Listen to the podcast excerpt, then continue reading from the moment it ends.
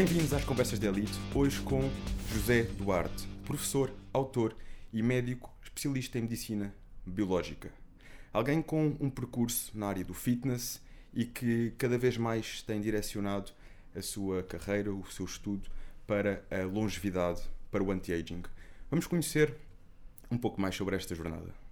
Professor, obrigado por estar aqui hoje connosco e dentro da sua rotina, que eu sei que é uma rotina agitada, a conseguir tirar um bocadinho para partilharmos, para trazermos mais pessoas, a mais pessoas isto que é o, o estilo de vida saudável, a longevidade. E gostava por começar eh, pela apresentação do seu livro, que foi este sábado. Este sábado lançou um novo livro e gostaria de conhecer um bocadinho mais. Em primeiro de tudo, obrigado por me ter convidado. É poder falar sobre áreas que, de certa maneira, me interessam e ao qual dediquei muito do meu, da minha investigação sobre, efetivamente, uh, esse lançamento desse novo livro. Ele faz parte de uma trilogia que terminou com esse livro, uma fase. O primeiro uh, chamou-se Só Adoece Quem Quer, o segundo é o Só Envelhece Quem Quer e agora só tem Supergenes Quem Quer. Foi esse que foi agora lançado. Esse livro tem uma abrangência enorme, porque leva ao grande público um conceito de que não é a ciência, não é a medicina, não é a área da genética que tem o controle efetivamente sobre os nossos genes. Cada um de nós pode, se estiver informado, intervir e alterar ou programar, fazer uma nova programação aos próprios genes. Isso vem da epigenética, é uma área que está acima da genética. Nos anos 70, alguns biólogos começaram a desconfiar que o programa do genoma humano, que foi acabado em 2003, que uh, determinava que só 5% do nosso ADN é que era codificado, e portanto era o que nós usávamos, que os outros 95% eram lixo, portanto, ou aleatório. Uh, esses, como Bruce Limpton, por exemplo, um biólogo que tem um livro muito interessante que chama-se Biologia da Crença, ele mandou por terra as crenças que haviam até aí de que o determinismo genético era tudo, portanto, tudo que nos acontecia ao nível de doenças, ao nível do envelhecimento, inclusivamente, estava programado pelo, pelos nossos genes, pelo nosso ADN. E, e verificou-se que isso não é assim. Ele conseguiu, com a sua equipa, demonstrar que reuniram gêmeos vitalinos, ou gêmeos idênticos, que foram separados à nascença, e o que aconteceu é que eles eram completamente diferentes. O meio em que foram criados, em que se desenvolveram, em que viveram, determinou circunstâncias completamente diferentes para dois ADNs iguais. O que quer dizer que um, eventualmente, pode, poderia ter uh, todas as doenças e o outro não ter doença nenhuma. Um ser um indivíduo deprimido, um, uh, uh, com poucas perspectivas de, vi de vida, e o outro ser um indivíduo, um líder ou um indivíduo altamente, portanto, com projetos e objetivos. O, que demonstra que efetivamente eh, não podia ser, se, eles, se a razão fosse o ADN ser a causa primária para uh, o nosso processo evolutivo biológico e, e emocional e psicológico, então uh, os gemes deveriam ter um comportamento, mesmo criados em ambientes diferentes, ter um comportamento muito parecido. Não acontece isso. O, que acontece é que eles ficam muito diferentes. E nós vemos, mesmo na, eh, em meios familiares, em que eles são criados da mesma maneira os gêmeos, e dentro que são vestidos desde pequenos quase iguais, têm um comportamento igual, e eles têm preferências, atitudes, gostos uh, uh, distintos. Pronto, então, mas então o que vem mostrar isso é que o, o meio ambiente, o meio, o meio que nos envolve, uh, tem uma influência porquê? Da maneira como a pessoa relaciona-se com esse meio as crenças que vai absorvendo, que esse meio vai lhe transmitindo, vai mudando perspectivas. Ao mudar essas perspectivas, vai tendo novos comportamentos.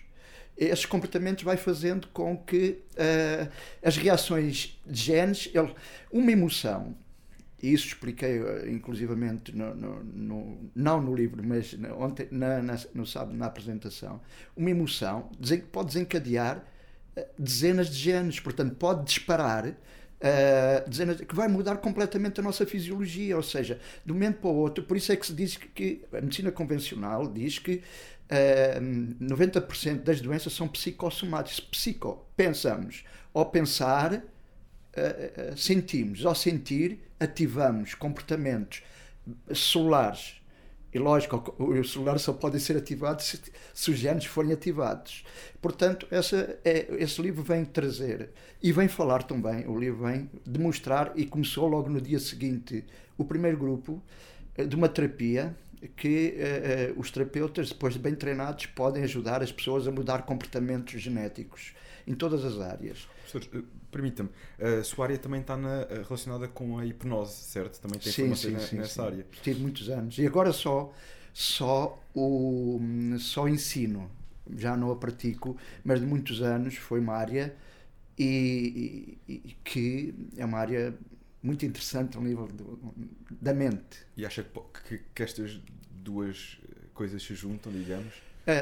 Eu criei uma terapia que penso que é revolucionária e que vai ter um, uma dimensão e um impacto tremendo, porque é o resultado de muitos anos, já estou 30 anos que estou em várias áreas, né, da, da área do tratamento e criei várias terapias Uh, mais uh, para o dia a dia das pessoas, recursos como o bioreik, a cura vibracional e coisas assim no género. Mas uh, a TIM tem um componente que é efetivamente a parte hipo, hipnose, ou seja, às vezes para chegarmos a, a, um, a, a mudar uma programação que a pessoa tem, é preciso intervir com a hipnose. E a hipnose não é o papão que a maior parte. Eu faço hipnose clínica, nunca fiz outro género. E a minha hipnose, a hipnose que eu ensino é erixiana. O Dr. Erickson, que era um psiquiatra, é o pai da hipnose moderna. Deixou de haver. Eh, eh, as pessoas têm, têm um um, um, uma má impressão da hipnose, porque pensam que a hipnose é aquilo que se vê nos circos ou, ou se vê no, nos filmes que a pessoa fica sobre a tutela do hipnotizador. Um hipnoterapeuta usa a hipnose só como uma ferramenta para pôr a, a pessoa num estado alterado em que o subconsciente fica mais acessível e o consciente ou crítico fica mais uh, adormecido, de maneira que se poder fazer as mudanças comportamentais que sejam necessárias. Uh, mas nunca o, o, o hipnotizador, ou neste caso o hipnoterapeuta, tem o controle sobre a mente da pessoa. Isso é o que se transpareceu e continua a haver muito, muitos mitos e, e muitos tabus à volta da hipnose. Por essas circunstâncias, que no princípio o que chegava ao grande público era o fascínio que o, hipnotizador tinha sobre, sobre, o controle que as sobre o controle das pessoas. Isso não, nunca foi verdade e agora muito menos com a hipnose clínica. E essa parte pode ajudar neste uh, potenciar do, do ADN da pessoa? Claro. Ah, mudamos o comportamento, mudamos as emoções, genes são desativados e outros genes são ativados mais de acordo com o nosso programa. Nós temos 23 mil cromossomas, pares de cromossomas. Cada cromossoma tem milhares de genes, está sob a tutela dele. A cada momento, cada vez que nós pensamos, dezenas, para não dizer centenas de genes são ativados e outros desativados. O que quer dizer que as nossas reações fisiológicas estão sempre dependentes do comportamento dos genes ou seja, do comportamento do nosso ADN, ou seja, daquilo que nós pensamos e da maneira como pensamos. Se nós, de um momento para o outro, tivermos um susto, uma data de mecanismos foram ativados, não é? Vou desenvolver um bocadinho mais sobre isso. Nós temos, no nosso cérebro reptiliano, temos uns mecanismos de sobrevivência, que são ou luta ou fuga. No momento em que nós uh, eh, um, eh, temos um susto, por exemplo, a perspectiva de um acidente que por acaso conseguimos eh, evitar, a adrenalina é, é libertada e as circunstâncias para nós sobrevivermos àquilo. Portanto, o, o mecanismo de luta foi ativado. Eu quero dizer que uma data de genes, milhares de genes foram disparados naquele momento para ativar toda essa fisiologia, senão não acontecia nada dentro do nosso corpo. Assustávamos, mas era um susto, mas fisiologicamente não tínhamos nenhuma reação. Ao termos a reação é porque foram disparados genes. O que quer dizer que sempre que nós mudamos algum comportamento na pessoa, genes são ativados ou disparados. Aí está aquilo que chama-se a remissão espontânea de doenças. A medicina tem ainda muita dificuldade em lidar com esse, com esse processo, que é a remissão espontânea. Uma pessoa está, está portanto, foi diagnosticada uma doença que não tem cura, e, uh, portanto, lógico que geralmente os médicos vêm-se impotentes para resolver o problema da pessoa. Ora, a pessoa, se tem uma boa reação, pensa que não quer ficar por ali, e eu tenho casos de pessoas que, que, que, que tomaram, foram autodidatas nesse aspecto e outros procuraram ajuda, em que eh, mudaram o comportamento. Pensaram que poder, possivelmente havia uma solução para o caso deles. Uns ligaram-se à fé religiosa e conseguiram, uh, outros mudam o estilo de vida, começam a fazer meditação, começam a, a, procurar uma alimentação completamente diferente e situações e conseguem. Chamam isso remissão espontânea. A medicina não tem explicação para isso. O que é que aconteceu? O que aconteceu foi a pessoa mudar completamente a atitude mental dela, fez disparar genes para fabricar aquilo que era preciso dentro do corpo dela para o processo de, de recuperação fisiológica celular eh, acontecer. Como vê, estamos perante um, um, uma área tremenda que que está muito limitada por enquanto por uma ciência que chama-se genética, um aspecto de ciência que diz que só 5% é que funciona, o resto não sabe para que é que lá está. E muitas vezes as pessoas aceitam, não é? Logo a partir daquilo que o médico diz e, ok, tenho seis meses, tenho, em caso de doenças terminais, tenho seis meses, tenho um ano e eh, desistem, largam ali a toalha, no fundo, em vez de procurar. Mas há casos relatados eh, de pessoas que não desistem, continuam, acreditam, não aceitam aquilo Uh, e a força de viver é tanta que acabam por procurar estudar. E depois, claro, não interessa só querer. O querer é meio caminho andado, é mas depois é preciso estudarmos e percebermos o que é que pode ser feito através também destas técnicas alternativas que muitas vezes podem ajudar e podem dar anos de vida às pessoas. Eu acredito vivamente nisso. E, e, talvez para também ser aqui um, um adepto do, do, desporto, da atividade física e de ver às vezes coisas que nós uh, que, que, as pessoas consideram impossíveis para elas e elas começam a acreditar e fazem e conseguem. E é algo que hoje em dia começa a mudar, mas ainda tem aqui um caminho, porque muitas vezes aquilo que o médico diz é palavra de rei, se, se eu tenho isto, esta terapia e acabou. Mas às vezes há mais, há outras alternativas, há outras possibilidades e, e há um, isto que muita gente não, não vê, mas que está cá, que é o poder dos nossos pensamentos sobre os nossos genes aquelas coisas que não se vêem. Nós tomamos um medicamento, nós vamos tomar, a partir daquilo tem lá um, um, uma bula que nos dá a sensação e que realmente vai provocar um efeito em nós, não é? Mas há coisas que nós não vemos, mas que também dependem de nós. E essa parte que eu acho que é tão interessante uh, realmente explorarmos e abordarmos. E fala disso no seu livro, precisamente esta parte uh, do pensamento. No, no, não neste, naquele que foi lançado. Do DNA. Sim, do... Sim, vem explicar que nós temos mais hélices e para que é que serve cada hélice e qual é o comportamento. Está desenvolvido no aspecto de explicar às pessoas. Tem vários programas para as pessoas poderem fazer, é, é, fazerem eles próprios. Portanto, também algumas reparações, alguns programas.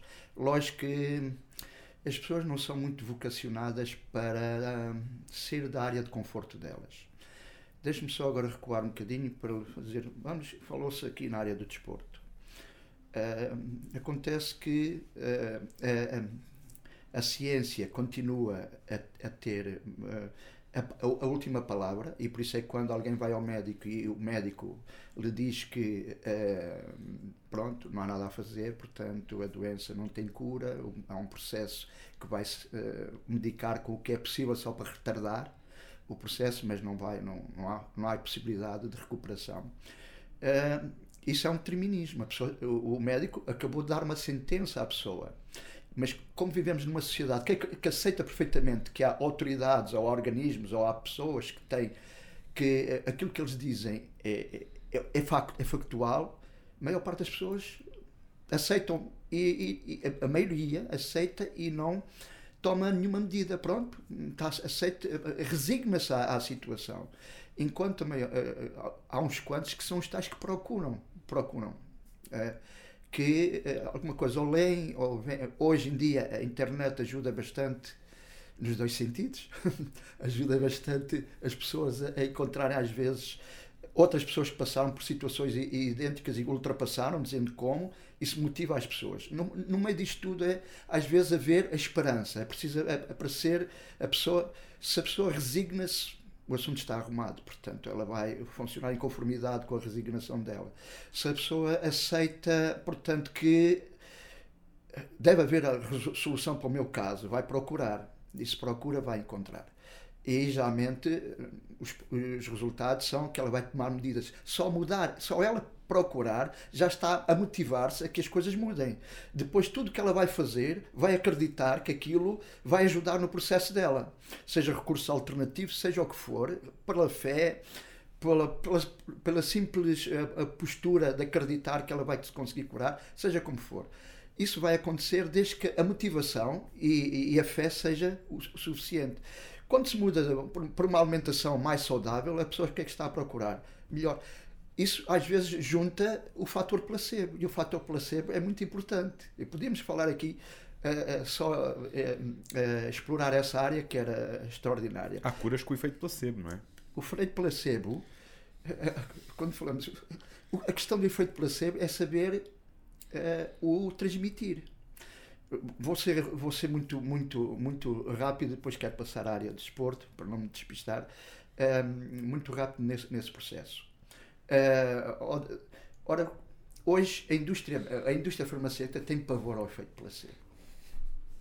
Porque quando o efeito placebo é bem direcionado, é bem utilizado como, uh, como uma forma de cura, efetivamente, o, o, uma, a maior parte da investigação que está a ser feita pelo, no efeito placebo são mesmo as farmacêuticas. Porque vem ali um inimigo poderoso. Acontece é que eh, quando se utiliza um medicamento de investigação e que se faz os, os, os, os, os uh, procedimentos de, de, de controle e, e, os grupos de, de controle, o que acontece é que raramente um medicamento consegue ultrapassar 20 a 30% dos resultados. Sempre, sempre, o, o, medicamento, o, o placebo consegue de 60% a 80% dos resultados. Desde que a pessoa acredite que está a tomar uma coisa que é incrível. O medicamento é excepcional. Foi uma, é um milagre, aquilo foi uma revelação. Eles, os cientistas conseguiram encontrar, eh, portanto, a, a partícula ou o princípio ativo que era extraordinário. A maneira como se chega à pessoa que vai utilizar o, o, o açúcar em forma de comprimido é, é, que está a questão é a maneira como se faz chegar a sugestão se, se, se a pessoa chega a uma sugestão, ela vai acreditar, vai desencadear. É dentro dela que os Isso mostra, mais uma vez, que é dentro dela que os mecanismos estão de cura. Não foi de fora. Porque se o placebo não tem nada inócuo, só pode ter acontecido dentro da pessoa. E, portanto, quer dizer que os genes, genes foram disparados para ativar o equilíbrio novamente e outros, aqueles que estavam a causar o desequilíbrio ou a doença, foram desativados. Quer dizer que a pessoa vai entrando no, naquilo que chama-se uma remissão área muito complicada, mas que para os cientistas, porque uh, custa-lhes a perceber que depois de, de andarem a estudar tantos anos, há uma coisa que é inerte, consegue superar tudo que eles sabem, todo o grande conhecimento que eles têm, que chama-se placebo. É, é preciso é saber. E na hipnose, geralmente utilizamos muito bem o placebo para direcionar exatamente para essas situações. É fazer a pessoa acreditar que efetivamente vai conseguir fazer aquilo. Ok.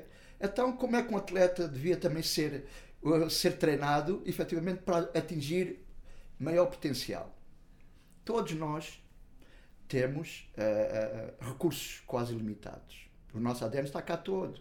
Nós nascemos, cada um de nós, com uma determinada fisiologia. E, quando entramos por uma área desportiva, e vamos falar naquelas que eu estou mais. e que durante muitos anos, como competidor, como culturismo, e é orientador e professor, o que acontece é que eh, é-nos ensinado que hum, temos fibras brancas, fibras vermelhas, umas respondem mais à massa, outras respondem mais à resistência e não passamos dali. Olha, o próprio, o próprio treinador está condicionado e uh, percebe quando um atleta não consegue evoluir, por exemplo, num, num, grupo muscular, não consegue ter os resultados, que efetivamente a composição muscular dele não, não, não consegue dar os resultados pretendidos.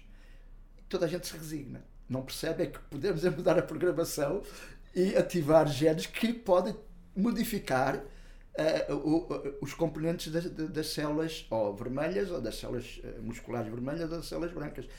E depois vai também da maneira como o atleta é conduzido. Os nossos treinadores, os treinadores mundiais, tirando alguns hum, treinadores mundiais de todas as áreas, uh, é uma área que ainda não chegou. Quando eles começarem a perceber que efetivamente se tiverem as ferramentas para modificar o mapa do atleta, o mapa é aquilo que ele acredita até onde ele pode chegar.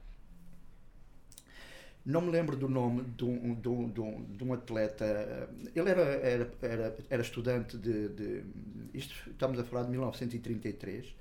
Eh, ele era estudante de medicina e naquela altura, quase há 100 anos, uh, a milha em corrida não se conseguia fazer em menos de 4 minutos ele achou que não via limite nenhum na nossa anatomia para que isso não acontecesse.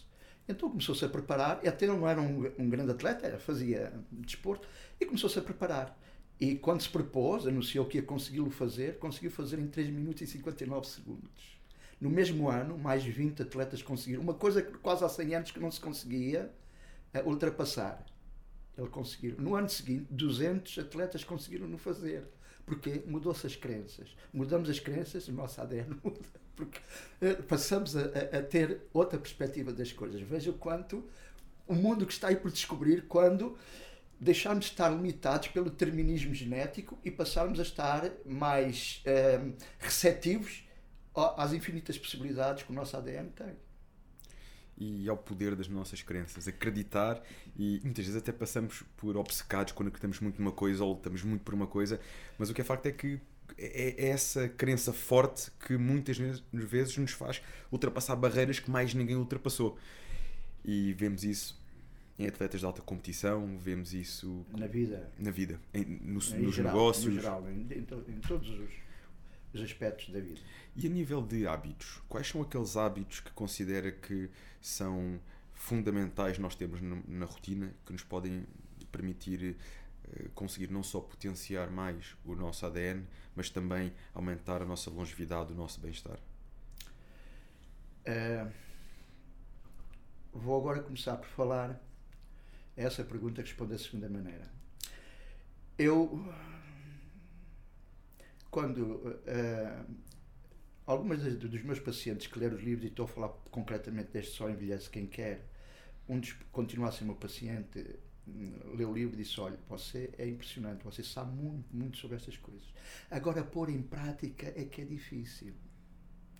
O que, o que acontece sempre aqui, seja na terapia anti-envelhecimento, seja num atleta, seja uh, uh, no, na vida sedentária das pessoas e que querem, portanto, melhorar a condição de vida, é que muita coisa tem de mudar. Hábitos, nos hábitos, não é? E os nossos hábitos estão relacionados com uma parte do cérebro que chama-se neolímbico. Neolímbico que está relacionado com a dor e o prazer. O que é que isso quer dizer? Quer dizer que nós, uh, excepcionalmente como animais, procuramos o prazer e fugimos da dor. E a dor, quando falo aqui da dor, pode ser só o incómodo entre comer aquilo que eu gosto, que me dá prazer, e comer comida mais natural, que não, não tem aquela, aquele prazer que me dá a outra comida, inicialmente, porque tem mudanças de hábitos. Mas isso é muito importante, inicialmente, porque inicialmente. depois de se criar os hábitos, tudo Pô, isso. Mas o problema é? é? que aquela barreira não conseguem passar. Porque a pessoa está a pensar é que aquilo não é não dá prazer. É quase uma imposição. Portanto, o que eu tenho visto durante todos estes anos é que a maior parte das pessoas que iniciam dietas fracassam dietas, por exemplo, para emagrecer, porque têm um objetivo, mas estão presas ao prazer dos alimentos que lhes, que lhes, de quais eles dão preferência. Têm de fazer mudanças. Essas mudanças, quase sempre eu notava quando propunha uma dieta a, a, a, um cliente, ele começava a modificar a postura corporal. Percebia logo que estava a haver resistência.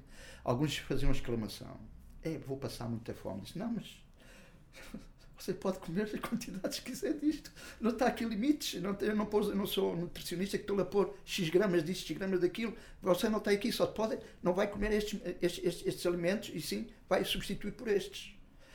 Mas para a pessoa era já a dor, o, o incómodo, o desagrado que ele já estava a pensar. Ele não estava a pensar, já deixou de pensar no objetivo que pretendia, que era perder peso, e já estava a pensar na fome que ia passar. Fome é sofrimento, é dor, é desagrado. Aliás, é um, um mecanismo que nos faz reagir. Não é? É, é, um, é, um, é, um, é um mecanismo primário. A fome, quando temos fome, gente... nem descansamos como deve ser. Pois, claro. E nós temos e, portanto... o exemplo, e o professor também já passou por isso, de atletas de competição, às vezes com dietas mais restritas. Estamos a falar de competição e dietas muito restritas. Não estamos a falar necessariamente de anti-aging. É que próximo das competições, às vezes até o próprio descansar fica comprometido, porque a fome é um instinto primário e se eu estou com fome não consigo ficar tão calmo, tão tranquilo. Quando hum, atleta de, de competição, fazia uh, secagens, né? Uh, muito rígidas, deixávamos estar no, no plano portanto, de massa no, envolvido até o máximo que pudesse, né? para manejar o máximo de carga e não sei quanto. Então chegava à altura das dietas quando falámos nem, nem dormia, não, eu tinha pesadelos. É, é. pesadelos por não comer aquelas coisas. Eu via um miúdo na rua comer um gelado, eu passava. Portanto, porquê? Lá está, os tais mecanismos que eram ativados e a insatisfação. O meu objetivo era que, as, que, as, que, a, que a prova eh, chegasse o mais depressa possível para poder voltar aos meus, à, à minha comidinha uh, que dava preferência. É verdade é que agora as coisas evoluíram e, e, e, os atletas são preparados de outra maneira. Estamos a falar de atletas de, de culturismo ou de, de, em áreas que é preciso gerir o peso, não é?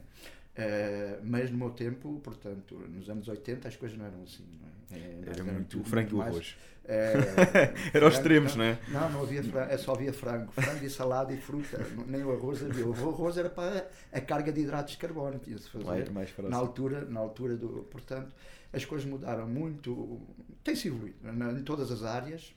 A, a, ciência não para e as áreas, os investigadores vão trazendo novos descobrimentos. Às vezes demora muito tempo a serem implantados no, no, no, nas áreas de interesse, não é? Uh, mas pronto, faz parte. Agora, quando se falamos da, do, do, do, do, envelhecimento, acho que há, duas, há muitas teorias sobre o envelhecimento. E, e e todas elas têm algum, alguma, alguma, alguma verdade. As, as, duas que eu defendo, as duas que eu e que são retratadas no, no livro, são a, teoria de radicais livres, a acumulação. Hoje nós uh, acumulamos muito radicais livres e a acidez. Durante um tempo, eu, e o David ainda, quando uh, tive a orientá-lo, era a altura que eu estava a fazer um, um rondo pelos ginásios a, a explicar como é que os atletas deviam, deviam, deviam se alimentar. Vou explicar aqui, primeiro, na vida cotidiana. A maior parte das pessoas, tais como os atletas, os atletas piores, estão sempre ácidos. Têm o sangue acidificado. Todos os, os, clientes que eu, que eu recebo para tratamento, em qualquer das áreas que eu uh, uh, faço clínica, uh, trazem-me análise de sangue. É raro, encontrar muito raro, uma pessoa em 100 traz-me um pH de 7. Todas elas uh, 5,5 e 6. A maior parte dos atletas andam sempre por volta disso, 6, quando é menos. Porquê? Porque um atleta, uh, durante, uh, durante a atividade física, o ATP vai se transformar em ácido lático e o ácido lático é ácido que vai durante a noite fazer a recuperação. Pronto, então vamos voltar à, à pessoa normal. A maior parte das pessoas, ouço-as e as pessoas que vêm à minha consulta, falam, portanto, que estão sempre cansadas. Que se levantam de manhã, enquanto não bebem um café, não despertam. Levantam-se ainda com aquela sonolência, não sei quanto. Ok. O que é que então que está a acontecer? Se os níveis de acidez dentro do nosso corpo forem altos constantemente, não fazemos uma recuperação completa durante as horas de sono. E o pior é que a pessoa mal se levanta, vai beber um cafezinho para despertar. O café é potencialmente ácido. ácido. E geralmente junta-lhe o açúcar. Ainda mais. Mais. o que quer dizer que o ambiente ficou logo altamente ácido. Na hora até dá um estímulo, mas. Dá o estímulo, porque, o, depois, porque é um é? estimulante. Claro. É um estimulante, mas tem, pronto, tem o revés da situação, não é? Depois vai afundar outra vez. Depois vai ter de beber depois do almoço e depois, às vezes depois do jantar, se precisar. O que é que quer dizer? Que depois das refeições que vai fazer, uh, to, quase todos os alimentos uh, processados, hoje as indústrias alimentares só nos apresentam alimentos altamente processados, ultraprocessados, são todos ácidos. As pessoas ingerem muito poucos legumes e, e às vezes até é preferencialmente não o fazer, porque eles estão cheios de substâncias altamente tóxicas, agrotóxicos. Não é? É, teremos de procurar é, uma alimentação saudável neste momento, e deixe-me agora, vou ter de saltar, mas eu não perco, eu não perco o fio à meada.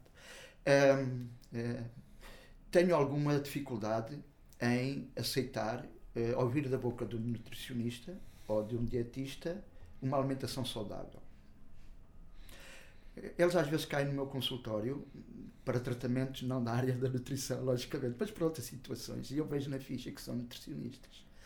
E subtilmente começo-lhes a, a, sondar. E, e, o que eu percebo é que efetivamente eles percebem muito pouco de uma alimentação saudável. Porque uma alimentação saudável é, é, depende de, da ótica e da abordagem, mas ela resume sempre a isso: alimentos saudáveis. E o que é que são alimentos saudáveis? Mais alimentos que não, tiver, que não têm nenhum, nenhuma espécie de uh, intervenção humana no aspecto de transformá-los. E, e, e, isso raramente acontece nos alimentos que compramos nos supermercados, não é? porque efetivamente todos eles são ultraprocessados. Uh, os alimentos que nós vamos buscar, por exemplo, como a fruta e os, e os legumes, os agrotóxicos, estão lá. O que quer dizer que não são alimentos saudáveis não podem, podemos considerar, são alimentos que deviam ser potencialmente saudáveis se tivessem. Então, onde é que temos de recorrer? Temos a recorrer aos alimentos orgânicos ou biológicos. Para a maior parte das pessoas, eh, a dificuldade é, é dizerem que são mais caros. Eu, quando um, um cliente me diz isso, eh, eu contraponho com a, a possibilidade de, dele perguntar-me: você não dispensa de ir de férias quando chega à altura das férias, mas prefere ir de férias doente de que não ir de férias saudável. Porque aquele dinheiro que ia gastar uh, uh, nas férias, um, se fosse parte dele para ajudar uma, a você ter uma alimentação mais saudável, você, possivelmente, portanto, possivelmente iria para uma, umas férias um bocadinho mais, portanto, mais, mais modestas, mas continua a ser uma pessoa saudável e no ano seguinte vai continuar a estar doente e no outro vai continuar a estar doente e cada vez pior e cada vez mais dependente de medicamentos onde você vai gastar parte do, do dinheiro que não vai gastar com os alimentos saudáveis. Até que se acabam as férias. Que, e depois acabam-se as férias porque já não tem como, como ir de férias. Não é? Então, essa é, é uma situação que acontece. Voltando então ao, ao processo. O que, Ora, o que é que, o que, é que se a pessoa está ciclicamente, diariamente, semanalmente, anualmente, sempre ácida, o que é que vai acontecer? Os ácidos corroem. Então, uh, o que vai acontecer é que começa a haver ataques às estruturas, às estruturas uh, celulares. Uh, a estrutura celular tem cologênio, portanto a célula, parte dela é cologênio, a parede celular, e ela vai começar a ser corroída. Se, entretanto, e estamos a falar mais concretamente de, de, de, estruturas mais, mais sólidas, como as cartilagens, os ossos, e, um, o colagênio, portanto, que são as primeiras a ser corroídas. Depois começa o ataque direto a, aos níveis, portanto, orgânicos, e aí começam a aparecer as disfunções. Quando começam a aparecer as disfunções, começamos a ter, a, a, portanto, o nosso organismo começa a, a desequilibrar-se a medicina convencional hum, tem dificuldade em perceber que quando uma pessoa tem uma doença, todo o organismo está doente. O que, uma, o, que acontecer no, no meu dedo, todo o corpo vai saber. O nosso ADE transmite logo a informação do que está a acontecer. É impressionante. Ora, o que quero dizer é que outros órgãos, por exemplo, se se foi o fígado que, que foi que está a ser atacado pela corrosão ou pela adulteração ou pela degeneração, Uh, outros órgãos vão tentar compensar, mas tem limites. Passado algum tempo começa a entrar em disfunção. O que, o que quer dizer?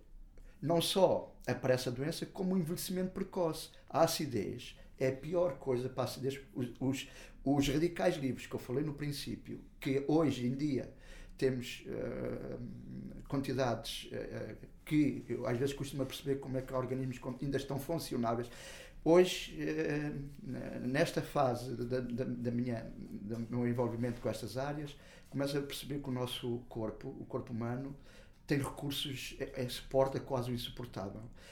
Os assassinatos uh, que eu vejo as pessoas fazer diariamente aos, aos organismos delas uh, deixa-me perceber que efetivamente uh, é quase que suporta quase o insuportável. Mas, tem, mas não é ilimitado. Portanto, sempre que nós, portanto, damos oportunidade ao nosso corpo, ele começa a recuperar. E por isso, quando falamos das, das, das doenças, da, da, das, das, remissões espontâneas, que às vezes acontecem, que estão muito bem documentadas, mas muito arquivadas na, na, na investigação oficial, uh, essa, essa, quando isso acontece, é que, por algum motivo, nós demos uma oportunidade ao corpo. Ora, se nós, uh, hoje, e voltando a, a à, à, à medicina anti-envelhecimento. Se nós uh, foi-nos, por circunstâncias várias, o nosso ADN está-nos a tornar mais longevos. Portanto, está confirmado pela genética que estamos a viver desde os anos 70, foi acrescentado 30 anos. Por isso é que hoje, eu quando comecei a trabalhar, há 30 anos, não encontrava pessoas com 90 anos. Agora é, é, é, aparecem pessoas com 90 anos com facilidade, com 93, com 94, com irrazoavelmente bom estado. E não podemos dizer que é a medicina que, que o suporta, porque alguns desses nunca foram médicos na vida deles, não é? Como vem, o que quer dizer? Quer dizer que ah, está previsto que até 2050 vão ser acrescentados mais 20 anos. O que quer dizer? O, o nosso ADN está numa, numa, num, num processo de desenvolvimento é que se fosse, se as pessoas efetivamente um, um, tivessem mais no, consciência ou tivessem mais informação dos órgãos oficiais, porque eu digo que as pessoas têm de procurar informação, mas devia ser, havia haver instituído uma medicina preventiva. Mas isso não, não, não, não é, oficialmente isso não é, não é bom. Não é interessante. Não, não é interessante. E nós sabemos por que razões. Há alguns grupos económicos que não gostam que que haja uma, uma medicina, eh, uma medicina eh, preventiva eficaz, porque estraga-lhes os negócios. Portanto, as pessoas chegarem eh, aos 80 e poucos anos, 90 anos, saudáveis e vigorosos, ativos, como os Zunza, por exemplo, que é um dos povos mais, mais longevos do, do planeta. Falei dos Zunza, mas vou falar, portanto, há duas ou três ilhas no Japão que hum, acontecia isso. E ainda há pessoas com cento, muitas pessoas com mais de 100 anos. São as blue zones, não é? Aquelas zonas de grande pois, longevidade. De longevidade. O que acontece é que, quando reparamos, eles têm uma alimentação muito parcata. Os descendentes deles, eles não têm doenças, os descendentes, por exemplo, os netos, já têm diabetes, já têm, portanto, hipertensão Porquê? Então não é genética. Eles passaram uma boa genética. É porque passaram às alimentações que atualmente se faz. Portanto, quando com a, com a entrada, no final da Segunda Guerra Mundial, dos americanos, o estilo de vida americano foi instalado. Aliás, a administração do Japão durante uma década ficou sobre, eh, sobre a tutela norte-americana. Eles instituíram muita coisa que ficou. Deixou-se de comer, por exemplo, arroz integral e passou arroz branco o arroz branco não serve para nada, é calorias mortas. Portanto, o arroz integral, eh, além de fornecer vitaminas e minerais e hidratos de carbono, eh, eh, hum, fornece fibra, que é muito importante para, um, para ter uma flora intestinal equilibrada e a imunidade. Os intestinos é onde está a nossa imunidade. Estamos a passar por uma fase de Covid, não é? Agora parece que está a ficar um pouco este, este, este, esta a nova estirpe é um pouco mais, menos agressiva, mas uh, porquê, porquê, porquê que isto está a acontecer? Porquê que uh, nós teríamos até de pensar, de, espera lá, porquê que há pessoas, até na primeira fase, que eram assintomáticos? Não havia vacina e havia aquela e outros tinham de ir parar logo aos ventiladores e, e como vemos, os óbitos está a acontecer. Porquê? Porque uns têm uma boa imunidade e outros não têm. Porquê é que eles têm uma boa imunidade? Não foi só a hereditariedade, é porque tem tido a sorte de ter feito as melhores opções na alimentação e ter uma boa constituição e não, e não deram cabo do intestino, que é coisa que eu atualmente encontro na maior parte das pessoas. Um intestino deplorável. Porque quanto mais vamos comendo alimentos processados, mais substâncias, e quanto menos, mais substâncias tóxicas lá vão ficando. Eu não sou, sou, não sou um defensor do consumo de carne, pelas essas razões. Quando atleta, comia quantidades de carne, cheguei a comer um quilo de carne por dia quando estava-me a preparar para, para, para, os, para os campeonatos. E carne de cavalo.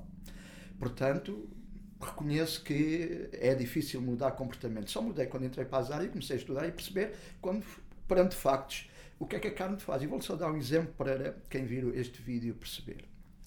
Nós, num dia de verão, um dia de sol, pegamos em, em, em, em duas substâncias. Um bife e um repolho. Pomos ao sol. Ali o dia todo. O que é que acontece ao, ao, ao fim da tarde? a carne está a começar a cheirar mal e a ganhar bichos. Tá? Entrou em putrefação. O que aconteceu ao repolho? Mirrou, só um bocadito. Aquilo no nosso intestino, o nosso intestino está sempre a 38 graus de temperatura. O que quer dizer, quando nós comemos carne e se tivermos uma má, um, má trânsito, um mau trânsito intestinal, ou seja, não evocarmos duas ou três vezes ao dia, que é esse o regular, os convencionais costumam dizer que ah, você vai uma vez à casa de banho por dia, Epá, isso é ótimo. Não, é muito pobre. Devíamos ir, pelo menos se temos três refeições grandes, devíamos ir três vezes, três vezes à casa de banho, porque tínhamos um intestino a funcionar bem. Se não está a funcionar bem, e há muitas pessoas que não vão uma vez por semana à casa de banho, ou vão dia sim, dia não, quer dizer que aqueles alimentos vão ficar estagnados no intestino. O que é que eles vão acontecer? Vão entrar em putrefação é através dos intestinos e pelas velocidades do intestino que os nutrientes passam para a veia porta para depois ir ao fígado, para passar por todo o processo. O que é que acontece? Conforme passam nutrientes, também passam toxinas. Passado algum tempo, a pessoa está com uma alta intoxicação começa a ter sintomas dos mais variados que, que, que, a medicina convencional não consegue detectar. Faz análise e, tirando a acidez, não vê mais nada, porque os exames são feitos para determinados parâmetros e se, não, se o, o, o distúrbio não estiver enquadrado desses parâmetros, ele não sabe o que é que hão de fazer. E então a pessoa começa a ir de. O, o, o utente começa a ir de especialidade em especialidade, desde alterações de comportamentos. Uh, emocionais, a sintomas, dores em várias partes do corpo. Ah, depois cria-se estas coisas, que é fibromialgia, ou é isto, ou é aquilo, ou aquilo outro. Eles depois têm de rotular. Para dar para? Para poder medicar. Tem de haver uma doença, portanto, que seja rotulada para se poder prescrever alguma coisa para tentar a, a, a, aliviar aquilo. Ou é um reumatismo, portanto, você tem um reumatismo, ah, tem uma artrose, tem uma artrite, uma artrite reumatoide. De onde é que vem isso? As origens podem ser várias. Como vemos, isto é um ciclo o, o, a questão seja, o envelhecimento, a saúde está, está relacionado. Ou temos uma, um bom meio interno, ou então as coisas não correm como deve ser. Não vale a pena tentarmos dar voltas à questão, como geralmente nos apresentam a medicina estética ou a medicina anti-envelhecimento convencional, que diz que resolvem tudo com a medicação, com as, com as plásticas. Não. A, no, a, nossa saúde e a nossa longevidade está cá dentro, não é cá fora. Até porque as plásticas, se não tivermos cuidados cá dentro, mais dia menos dia volta, não é? Volta tudo. Portanto, como nós temos é de considerar efetivamente isso. Queremos ter longevidade, queremos ter saúde, temos de fazer opções. E as opções é uma alimentação saudável. Mas dentro de determinado parâmetro. Não é só chamar alimentação saudável. Lógico que vamos ter de prescindir de coisas que fazíamos até agora que gostávamos muito. E, e optar por outras que, com o tempo, vamos começar a gostar delas e, e tornarem-se. Eu, como quando atleta, comia muita carne e nunca gostei muito, comia muita fruta, portanto, nas alturas, uh, e nunca gostei muito de legumes. Uh, e, quando comecei a perceber que os legumes eram uma fonte de alcalinidade, e agora vou entrar nesse aspecto, então como é que podemos manter, eh, começar um processo de rejuvenescimento? E como é que podemos recuperar a saúde? Eu tenho visto milagres, entre aspas, de, de clientes meus neste aspecto. Vamos começar pelo princípio. Depois de fazer os exames e de lhes mostrar o que é que está mal no organismo deles, digo que para mudarmos todo aquele cenário tem de começar por uma desintoxicação. Esse é um ponto. Geralmente o que acontece, não adianta, e isto é bom para que as pessoas que forem ver eh, eh, este, este, este esclarecimento, ter isto muito presente e estar consciente. Mudar de alimentação é importante. E devíamos o fazer o mais depressa possível para as pessoas que queiram ainda manter a sua saúde e, e, e, se quiserem, que os processos de longevidade sejam ativados. Mas se não se, se não se tirar o lixo que lá estava, ou seja, eh, os radicais livres, as substâncias tóxicas, que nós chamamos de toxémia, eh, às vezes muito profunda, é a mesma coisa que nós eh, fazemos na nossa casa, mudar os móveis, mas não fazer uma, uma faxina de fundo. Ou deixar, ou então fazer faxina e pôr debaixo do tapete. Não se vê. Mas está lá. O que quer dizer que mas, os, os resultados não serão os ideais. Então, quando fazemos uma desintoxicação, e há processos, seja através de. Depois. Eh, lembrei-me e calhar vou adiantar. Hoje está muito na moda, está a começar a ser o boom para se emagrecer com uh, o jejum intermitente. O jejum intermitente está. Eu faço todos os dias jejum intermitente. Há anos que faço. Desde que percebi que, o, a, a vantagem. Mas vê, as coisas são sempre tropadas. E, e este esclarecimento é importante. O jejum intermitente não foi criado, ou o jejum prolongado não foram criados para emagrecer.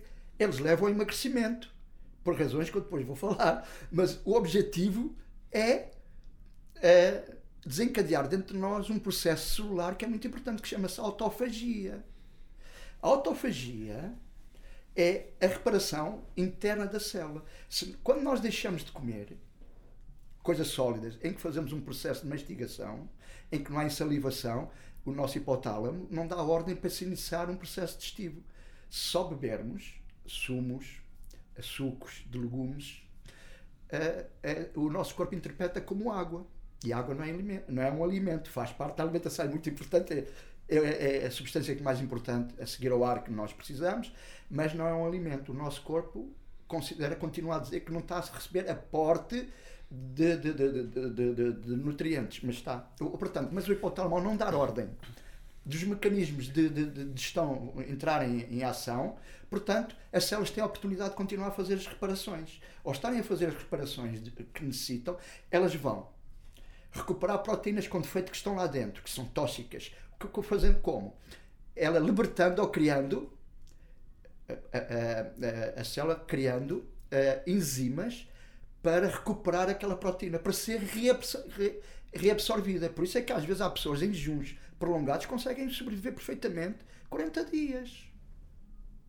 Quando as coisas são bem feitas, estou a dizer, por jejum prolongado, alimentado com Líquido. sumos e coisas que haja, não, é? consumos, água e, e, sucos. Não estou a dizer abstinência completa. Isso não faz sentido. Já não faz sentido neste. Sim, uma semana de abstinência só com água, por situações, mas porque pode ser até é, prejudicial, porque pode desencadear, pode desencadear uma crise curativa que é tão, tão forte que pode levar à morte, porque pode bloquear os sistemas todos, porque começa a vir para o sangue todo, todo o género de, de substância tóxica para ser eliminada, que é demais e o organismo não consegue gerir aquilo e, e, colapsa. Portanto, os rins podem colapsar e depois o, o, o, coração vai colapsar. Portanto, não é, um bom, não é um, uma, boa, uma boa solução.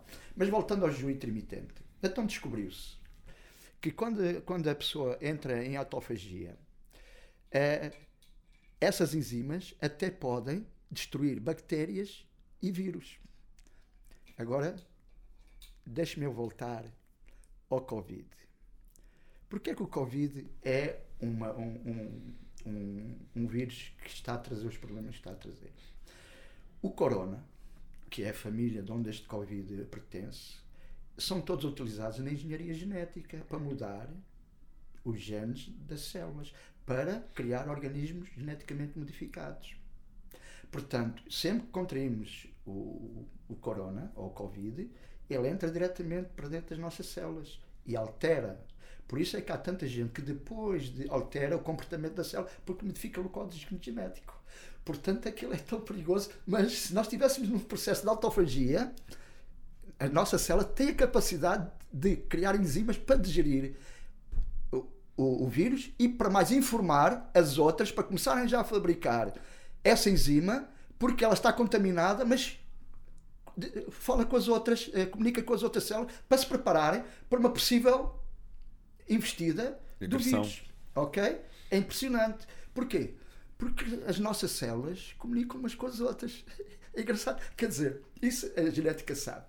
Quem, quem chegou a esse conhecimento foi o Dr. Pop, nos anos 70, da Universidade de Hamburgo. Ele percebeu que havia uma biocomunicação celular. E, portanto, a partir daí começou-se a perceber que quando, eu falo, quando há bocadinho falei, se houver alguma coisa no meu dedo mindinho, todo o nosso corpo, porque elas comunicam. E mais, o nosso ADN funciona por indução, não é pelo sistema nervoso, como ainda uh, alguns aspectos da, da, da investigação pensa. O que quer dizer? Quando eu penso, toda a informação, naquele momento, por indução, todas as células receberam a minha emoção. Ou seja, estão informadas do que é que têm de fazer. É impressionante como ver. Estes são mecanismos.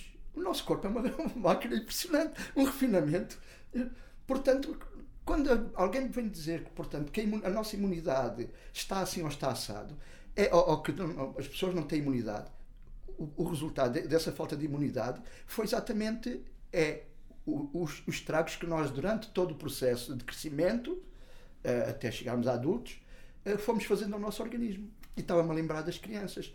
Porque é que crianças, as crianças pequenas, portanto, estamos a falar de 3, 4 anos, 2, até mais, mais pequenas, quando apanham o Covid, até as, primeira, as primeiras estirpes, o Delta, por exemplo, eh, eram umas horas, sentiu-se mal, um bocadinho de febre, deixavam de comer, uma diarreia e já está. Porque nós, nós temos dois sistemas de imunidade.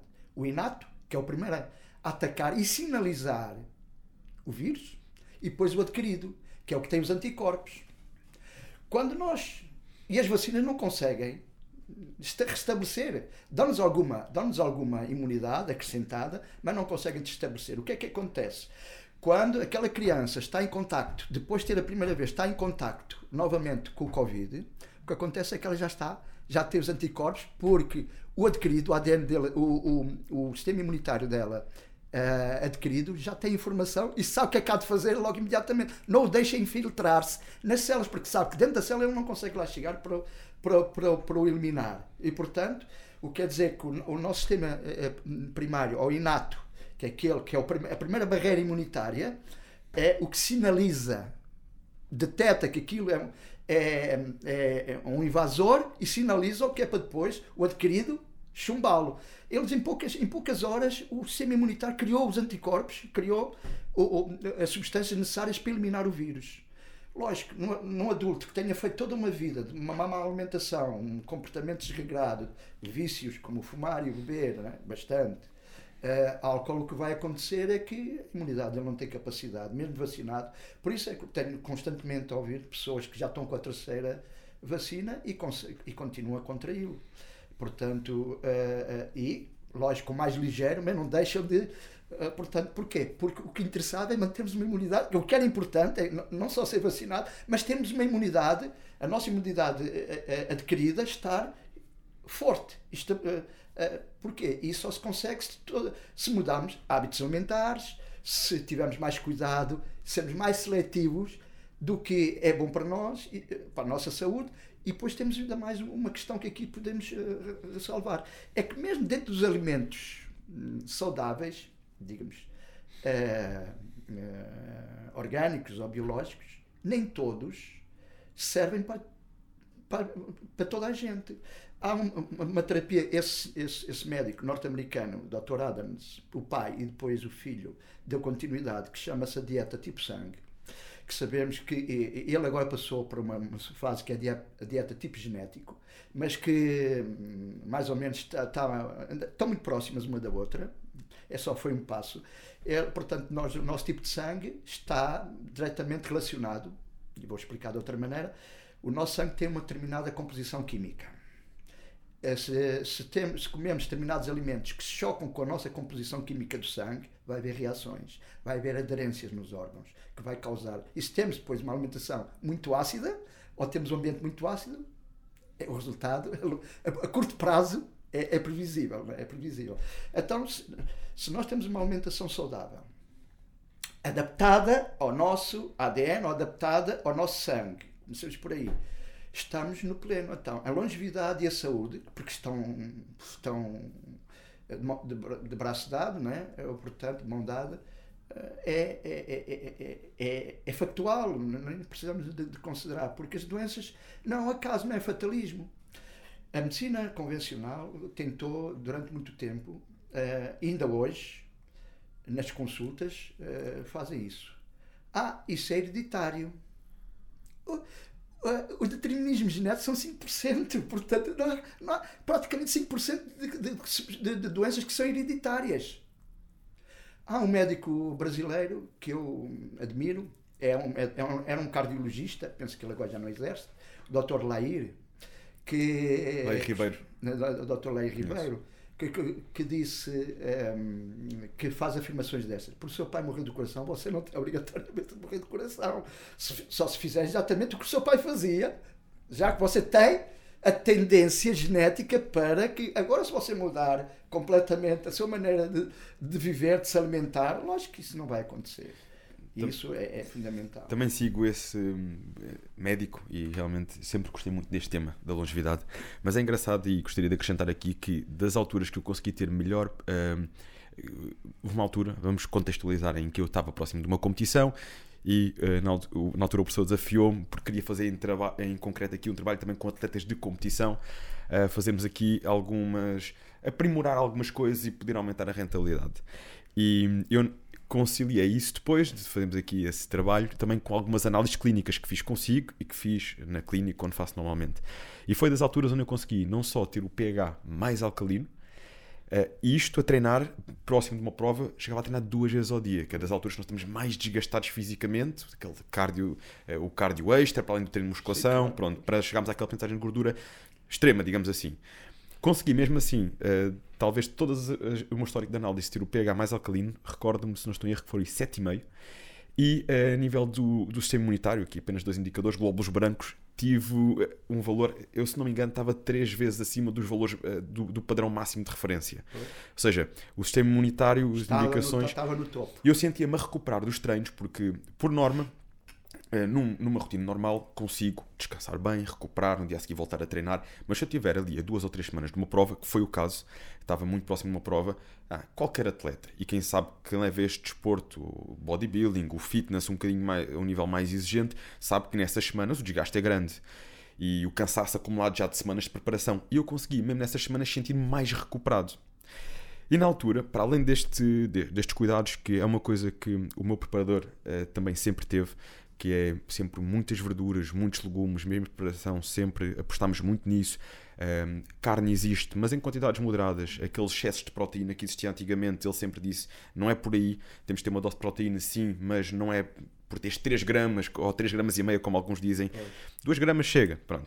Uh, enfim, alguns, uh, alguns cuidados que já existiam nessa altura e que foram uh, mantidos. Mas também, para além disso, lembro-me que o professor lançou aqui uma técnica revolucionária para mim, que pelos depois eu comecei a estudar sobre isso e percebi que já alguns atletas faziam que foi um, autohemoterapia. Estou a falar, é o termo certo. É Pronto. E depois comecei também a estudar sobre isso. Na altura, o, o, o professor falou-me disso e comecei a estudar. E realmente percebi que já havia vários atletas uh, a nível mais avançado também a fazerem. Isto é um, uma técnica que deve ser feita com acompanhamento de profissionais, com acompanhamento clínico. Uh, como é que vê essa abordagem uh, hoje em dia? É a auto, continuo a, achar a autoterapia um recurso muito valioso. Primeiro porque hum, hoje eh, eh, ela avançou muito. Hoje faço autoterapia com ozono. Eh, e o ozono potencia muito mais os resultados em todas as áreas, seja na área do, do, da aptidão física como na área do, do tratamento de, de patologias. Voltando à, à, a hemoterapia clássica. Cada vez que fazemos uma sessão de hemoterapia, durante uh, os dias seguintes, há uma elevação dos glóbulos brancos uh, que são multiplicados por sete vezes, ou seja, podemos multiplicar isso por sete e depois começa a haver declínio. Ou seja, naqueles, naqueles 4, 5, 6 dias seguintes, o atleta ou, ou a pessoa está com um nível uh, bastante alto de capacidade uh, imunitária, ou seja, o, o, o sistema imunitário está a ajudar em todas as áreas de funcionamento. A recuperação, o funcionamento linfático, circulatório, orgânico, tudo está uh, no topo, está a, a trabalhar no, como é? no melhor da sua capacidade, o que é ótimo. Portanto, uh, ele pode ser. Hoje já se tem de ter muito cuidado porque a hemoterapia passou a ser doping quando é feito de determinadas maneiras, não é? Quando em vez de ser uma determinada quantidade que se tira uh, de, de, sangue à pessoa, portanto, uma seringa de, de 20 mililitros, passam a tirar metade do, do sangue à pessoa e vai treinar em altitude, por exemplo. Uh, um dos, o primeiro caso que, que foi bastante uh, falado foi de, de, do Carlos Lopes quando, quando perdeu com o finlandês, que não, não tinha o nível do Carlos Lopes no, no, numas Olimpíadas, uh, em que eu, esse finlandês foi e passou, esse indivíduo passou, esse atleta passou a ser muito conhecido no mundo quando ganhou aquelas Olimpíadas, a maratona, que foi treinar em altitude pronto, para oxigenar mais o sangue, portanto para os glóbulos brancos ficarem com mais capacidade de reter, de reter oxigênio, e depois retiraram praticamente o sangue todo, substituíram não é? E depois, antes da prova, umas horas antes da prova, repuseram o sangue. Dizem que ele passou pelo Carlos Lopes, parecia um tiro. O Carlos Lopes não tinha. Não, claro, claro, depois isso descobriu-se que poderia ser uma manobra que foi considerada doping. E hoje agora, é considerado. Mas não a prática que eu considero que é a prática da hemoterapia eh, clássica. Não, é, é, é ela é, é, é usada para, exclusivamente, para melhorar o, o potencial do próprio, da própria, do próprio atleta ou da pessoa, a imunidade.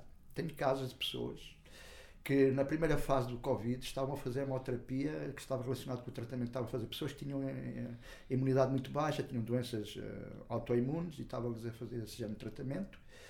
E o resultado foi que duas delas uh, referiram-se que a família toda apanhou, na altura não havia vacinas, uh, a família apanhou, eles continuaram, ela continuou, elas continuaram a viver, duas mulheres, elas continuaram a viver com a família e não apanharam. É engraçado que tive neste sábado, na, na, uma delas esteve na, na, na, apresentação do livro. Iniciou o curso que começou depois no domingo, sobre a TIM. E, e, e, e, referiu que durante, portanto, nessa apresentação do livro, que teve o Covid umas semanas antes, eh, porque a irmã apanhou eh, e está a viver com a irmã, e que agora já não está a fazer tratamento, e que apanhou Covid porque, exatamente, e como eu não acredito em coincidências, portanto, naquela altura, como ela estava a fazer semanalmente a hemoterapia, a imunidade dela estava. estava diz comia à mesa com a mãe, com o pai que tinham apanhado o, o, o Covid e, e, vivia, estava na sala, portanto, não fez, não, não fez separação, não, não se isolou e, no entanto, não. Agora, diz que apanhou, o que quer dizer que, efetivamente, a hemoterapia não só melhora as funções celulares, oxigena, como é que isso acontece? E, e dá-nos a, a, a, a, imunidade? Acontece porque uh, ao introduzirmos, ao tirarmos sangue à pessoa e introduzirmos novamente o próprio sangue dela, que pode ser uh, misturado com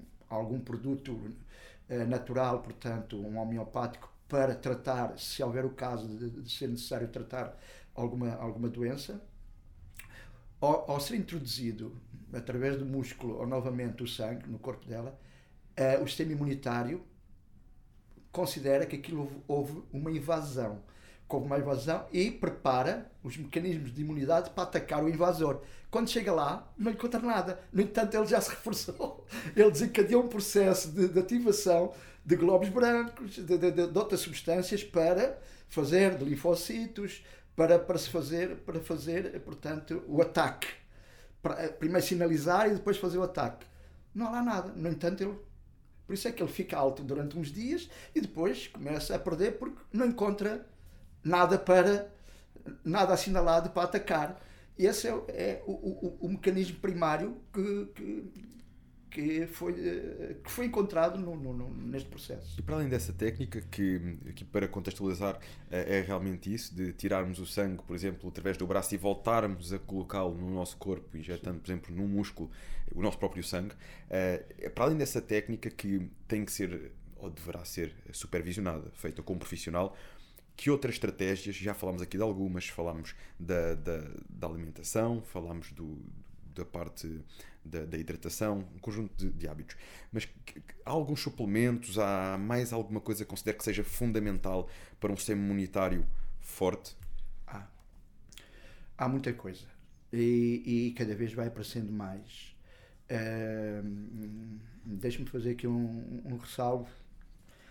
Uh, na segunda, na, na segunda vaga, eu presenciei na televisão estar a, dire a diretora do, da Direção-Geral de Saúde e a, a bastonária da, da, Ordem dos Nutricionistas a dizer que era estupidez as pessoas estarem a tomar suplementação, que deviam fazer uma boa alimentação saudável, à maneira uh, deles, deduzo eu. E que, portanto, a suplementação não fazia sentido. Achei uma, uma justificação de completo não só absurda, mas de completo desconhecimento. Vamos começar só por ser, por três, vou só apresentar três produtos que são muito fáceis de adquirir e que são de enorme utilização. Eu utilizo-os regularmente. Um é o Propolis. O que é o Propolis? O Propolis é um subproduto retirado da, da colmeia. É a substância com que as abelhas forram e esterilizam o interior da colmeia. Portanto, é um produto apícola que não tem e que, que, destrói, ou seja, se houver um invasor, um outro inseto que lá que, que entre e que os soldados o naturalizem, não põem cá fora, envolvem-no com propólise, ele fica esterilizado, fica ali. Portanto, não, não, não. Então, as, as colmeias, portanto, são protegidas. A, a, a comunidade das abelhas está. Limpa, está, está aseptizada através do propólis. O propólis, quando nós o ingerimos em doses regulares, efetivamente é um, um antibiótico natural que vai às, a, a, que se localizar bactérias ou, ou, ou, ou, vírus que os vírus é mais difícil porque eles quase sempre escondem-se dentro das células mas as bactérias, ele uh, tem, o propósito tem, pelo menos conhecido pela investigação, 100 bactérias que ele consegue eliminar. Outro produto é o óleo da semente de toranja. O óleo de semente de toranja é um, um, um antibiótico que uh, uh, não só um, dá-nos proteção, portanto, a, a, focos que possam, e que extermina mais de 200 uh, uh, estirpes de bactérias. E sem afetar as nossas, sem afetar as bactérias que nós temos no intestino. Espera, vou só, só ver uma coisa que é interessante. Nós temos mais, nós temos 700 bilhões de células, uma média, as pessoas maiores, as pessoas mais pequenas têm menos, e temos no nosso corpo 10 vezes mais uh, bactérias do que células. É impressionante. Nós somos quase um organismo baseado nas células. Elas estão dentro das células, elas estão fora das células. É incrível, não é? Nós temos 10 vezes 700 bilhões de, de bactérias. É, um, é, muito zero. É muito, é muito, é muito, é muito zero. E, portanto, e uh, as, o, a semente de, de, de, de toranja, o óleo de semente de toranja, tem uma ação bastante. Agora, vamos falar, isto é, vamos falar de dois estimuladores. Eu dou preferência a, do, a, a, a dois, eh, a dois, um, eh, dois produtos. Um é a equinácia. A equinácia estimula a imunidade, ou seja, diz ao corpo, é um adaptogénio, ou seja, faz com que o corpo tenha capacidade de se adaptar às situações. E o outro é o Gizenk. O Gizenk pode expor, tu sabe que agora, portanto, há uns anos, no tempo da União Soviética, quando os atletas tinham de suspender esteroides para vir para as provas, continuavam a fazer doses maciças de ginseng siberiano. O que é que faz o ginseng? Foi provado, por exemplo, que eles punham, os cientistas soviéticos punham ratos a nadar na água sem ter como sair daquilo. Quando os ratos estavam, portanto, exaustos, davam-lhes injeções de uh, ginseng siberiano e eles voltavam a nadar por mais umas quantas horas Portanto, descobriram que para o desporto, para a performance, é talvez dos produtos naturais que, sem deixar resíduos e, e, e potenciando, Uh, agora, o ginseng chinês ou coreano tem outras vantagens. Além disso, uh, portanto, melhora o nosso estado anímico, além de ser um adaptogénico. Agora, estamos agora a lembrar e podia, se começássemos a falar sobre isso, temos muitas outras uh, outros produtos. Portanto, um outro que também tem, é muito similar chama-se a unha de gato. A unha de gato é, é uma liana que vem do, da América Latina e também é um adaptogénico, ou seja, fazem com que o nosso corpo se adapte às, às variáveis que vai acontecendo, aumentando a imunidade. O que quer dizer que uh, esses são alguns dos produtos que se podem fazer para efetivamente melhorarmos a nossa performance, tanto na área do desporto como na área, portanto, social. Assim. Já na altura, e hoje em dia isso já se vê no supermercado, antes quase tínhamos que ir eh, à procura a uma ervanária, uh, defendia muito a utilização do sal dos Himalaias, pela riqueza do, dos minerais nesse sal. Hoje em dia, e com o passar do tempo, isto se calhar vão que uns 5 anos, 6 anos que nós fizemos este trabalho conjunto, nos supermercados rapidamente se vê é, é, cada vez mais frequente o consumo de sal dos Himalaias. Na altura, sal dos Himalaias é tão caro e não era assim tão fácil de encontrar. Um, isso, uh, tenho ideia que também, uh, em conjunto com o a suplementação de bicarbonato de sódio, era uma das suas recomendações. Continua uh, a defender sim, essa ideia? Sim, aos meus pacientes, sim. Toda, todas as pessoas que me aparecem com problemas de, portanto, de, de acidez, problemas ósseos, recomendo-los utilizar o sal dos Himalaias, mais conhecido pelo sal rosa. Quando referiu que agora encontra-se é muito comum, tenho de alertar porque começa-se a misturar sal. Ele já não é tão rosa, já está a ficar muito branco. Portanto, exatamente, qual é a vantagem? Primeiro temos de ver o que é, qual é a vantagem do sal rosa. Eu, geralmente, eh, eh, vamos então eh, começar pelo princípio a maior parte das pessoas, vamos ver, 95% das pessoas da nossa população utiliza regularmente o sal de cozinha. O sal de cozinha é só sódio. O que é que o sódio faz dentro do nosso organismo quando ultrapassa as, as, hum, as quantidades que supostamente deviam estar, uh, normais que deviam estar dentro do nosso organismo? Torna-se um antagonista dos outros minerais, ou seja, escorraça-os. Se nós. E eh, há pessoas que comem por ano quase um quilo de sal. Não, não é um quilo de sal, um quilo de sódio. Só existe hipertensão porque se come sal de cozinha. É. Isto é uma. É, parece que, que eu estou a dizer uma coisa. Mas é, é uma aberração, mas é verdade. Isto custa muito aos médicos convencionais ouvir. Quando eles dizem à pessoa reduz ao sal se tem hipertensão, estão a dizer eh, uma verdade. Ele até devia deterá-lo todo, porque é só sódio, só, só vai continuar a prejudicá-lo. Eles deviam dizer é substitua ao sal. Porquê? O sal dos Himalaias tem a redução de sódio, ou seja, um nível de sódio muito baixo. E tem todos os outros minerais que, nossa, que as nossas células precisam. Nós precisamos, dentro do organismo, 77 minerais. Onde predomina o cálcio em maior quantidade, que o sal dos Himalaias tem, mas o sal, o sal uh, de cozinha não tem, ou sal refinado, predomina uh, o, o, o, magnésio, fundamental para o bom funcionamento cardíaco dos músculos, ok? E tem 300 e tal funções dentro do nosso organismo. Sistema nervoso. O sal, sistema nervoso. O sal, o sal de cozinha não tem. Portanto, tem o, o manganésio e tem todos os outros minerais que são importantes, mas só falei destes principalmente que são aqueles que são fundamentais. E mais, o sal dos Himalaias tem oligoelementos. Basta nós termos um déficit de um oligoelemento, e eles são, são muitos, para poder causar uma, um, um distúrbio na, na, na, saúde da pessoa que não há testes que, para já, que a medicina convencional consiga perceber. Ok? O que é que isso quer dizer? Quer dizer que a utilização do sal dos Himalaias, porquê? A primeira razão, vamos defender-nos com a biologia. Segundo, a ciência dizem que a nossa célula, a célula animal, começou no mar.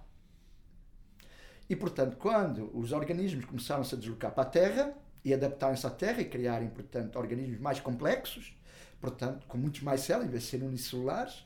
Portanto, o que aconteceu foi que uh, uh, adaptámos e estamos adaptados ao meio aquático do mar. Lógico que depois de, de, de, uh, reduzimos foi as, as, quantidades que precisamos para, para manter um bom funcionamento de minerais para manter o, o, funcionamento do nosso organismo. Quando nós começamos a utilizar um sal que nos priva ou uma alimentação eh, ultraprocessada que nos priva de todos esses minerais, aí vai acontecer, certo, a longo prazo, distúrbios. E o que é que isso quer dizer? Quer dizer que, efetivamente, a, ingestão do sal dos Himalaias é recomendável, ou do sal integral. E porquê é que eu não, não, não recomendo sal integral? Porque os nossos mares estão altamente poluídos. E o que é o sal dos Himalaias? É um sal que vem, é um sal de gema, é um sal de mina, do mar que ficou cercado pelas, uh, pelas, pelas uh, as placas tectónicas que fizeram subir os Himalaias, as montanhas, e o mar ficou ali e secou. Ficou ali o sal. É um sal que está lá há 2 ou 3 milhões de anos. Quer dizer que não havia cá ninguém para poluir, naquela altura para poluir os mares. E portanto é um sal que não tem plástico, não tem plástico, não tem poluição, é um sal e tem um fator de ter o sódio muito baixo. O que quer dizer que a maior parte das pessoas, como tem o sódio alto dentro do organismo, ao trocarem só o sal, já vão beneficiar de que tem todos os minerais que precisam, que faz parte da necessidade fisiológica solar. E depois tem o sódio em pouca quantidade para contrabalançar, não é? Ok, então já vimos, voltando aos atletas, depois dos atletas de, ou das, dos atletas de manhã, ou não se aguentarem com de manhã, apesar de fazerem suplementação, a maior parte deles, quando estão-se a preparar para a competição, estão sobretreinados. Ultrapassa. Porquê? Porque estão sempre ácidos. Basta só reduzir a acidez. Portanto, a tal ingestão de carne que é altamente ácida. A gestão de, de, de hidratos de carbono, como o arroz branco, que é altamente ácido. Cria muitos resíduos. Apesar de que eles, a, a produção de ácido lático está enorme porque estão com uma atividade muito maior o corpo não tem capacidade. Então, de dia para dia, eh, os resultados começam a piorar em vez de melhorar. E, eh, lógico, cada vez que recorrem mais depois a estimulantes. Chega um ponto que o atleta está na pior forma possível dele, porque efetivamente está ácido. Basta só mudarmos uma alimentação, reduzir uh, uh, a acidez, aumentando os, os, os produtos alcalinos, para que isso aconteça. Eu, quando sugeria ou sugiro utilizar o bicarbonato de sódio, é para rapidamente o, o, sangue tornar-se alcalino, que é um recurso para ser mais fácil e mais rapidamente. Eu costumo fazer, portanto, há umas fitinhas que as pessoas podem comprar na farmácia para medir o pH, tanto da saliva como da urina, e ao, ao, ao, ao, medirem, depois aquilo tem um, umas cores para identificar qual é uh, o pH que a urina está, podem dosear o bicarbonato de sódio, mais ou menos, em função de, daquilo que é. É uma estratégia temporária para se manter ou para eliminar rapidamente a acidez do organismo, né? porque se o, o corpo dá a volta e fica alcalino, rapidamente uh, a acidez tem de ser eliminada. Os sistemas de eliminação através da respiração, e encontro muita gente assim. O hálito, a maior parte das pessoas, que os dentistas dizem que são cáries, portanto que têm de tratar a boca, não. É a acidez e principalmente as toxinas que têm no, no, nos intestinos. Ainda há bocado falámos disso, os primeiros. Pontos do nosso corpo começam a ser afetados é a parte articular, a parte óssea, porque precisamos de buscar, o corpo vai buscar, arranjar uma forma de buscar minerais a algum lado, já que está ácido, é tem que compensar. É ali, e depois começa ali a destruição, começa exatamente ali. Ou, portanto, isso tem, tudo tem vantagens. A utilização do bicarbonato de sódio é, é, é um recurso que deve ser temporário até podermos equilibrar as situações. Lógico, para um atleta é fundamental que continue a tomar uh, o, o, bicarbonato exatamente para não deixar que os níveis de acidez atingem, uh, atingem níveis que podem ter como consequência o, portanto, o perder a evolução, a capacidade física que estava a ter, né? ou, ou isso interferir com os resultados que ele, que ele está a pretender com, com, com, com, com, o treino que está a fazer. E o que é que seria uma dose de, recomendada de manutenção, por exemplo, para alguém com uma atividade física regular? Eu aconselho, primeiro aconselho sempre fazer a medição. Lógico que comprar essa fitazinha e, e ir ir, ir doseando. A primeira urina da manhã tem obrigatoriamente de estar ácida.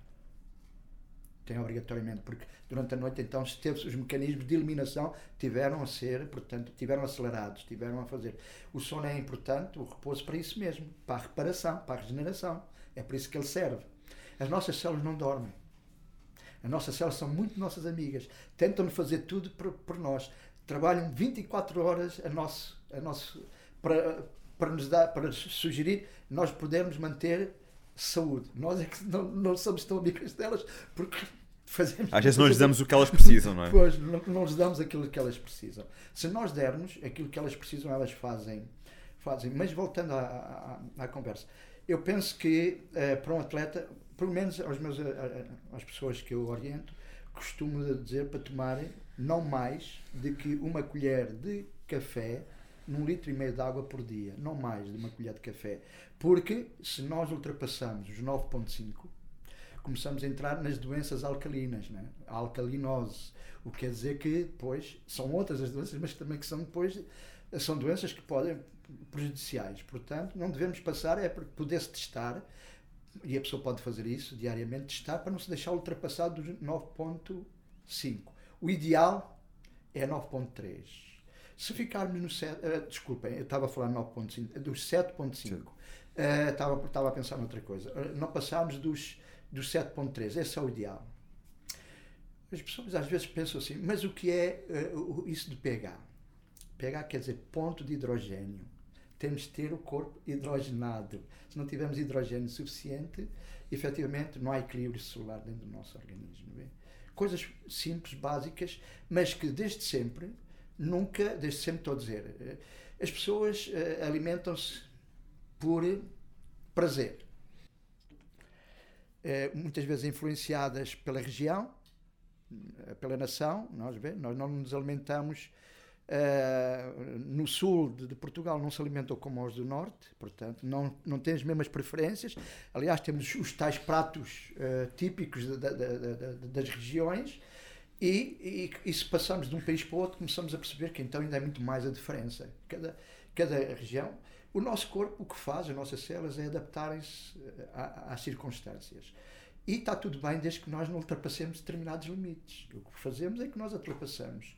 Então, houve um pesquisador que teve um, um conceito muito interessante, que tanto pode ser usado em qualquer área, tanto na, na medicina antiguidade, como, portanto, na, na, para se ter uma alimentação uh, saudável, utilizar uh, uma alimentação que chama-se base ácida, ou seja, é uma alimentação que tem predominantemente uma, a, a, a, alcalina, base é alcalino, base quer dizer que entre 70% dos alimentos sejam essencialmente eh, alcalinos, e isso é fácil de qualquer pessoa fazer hoje em dia, vai à internet, há tabelas, é só procurar os alimentos que, que podem, que, seja, que, que ele simpatize, portanto, nós temos preferências, e não deixar ultrapassar dos 30% dos alimentos ácidos. Portanto, não tem obrigatoriamente deixar de comer a carne ou alguns alimentos que sejam ácidos, só tem de ser mais moderado.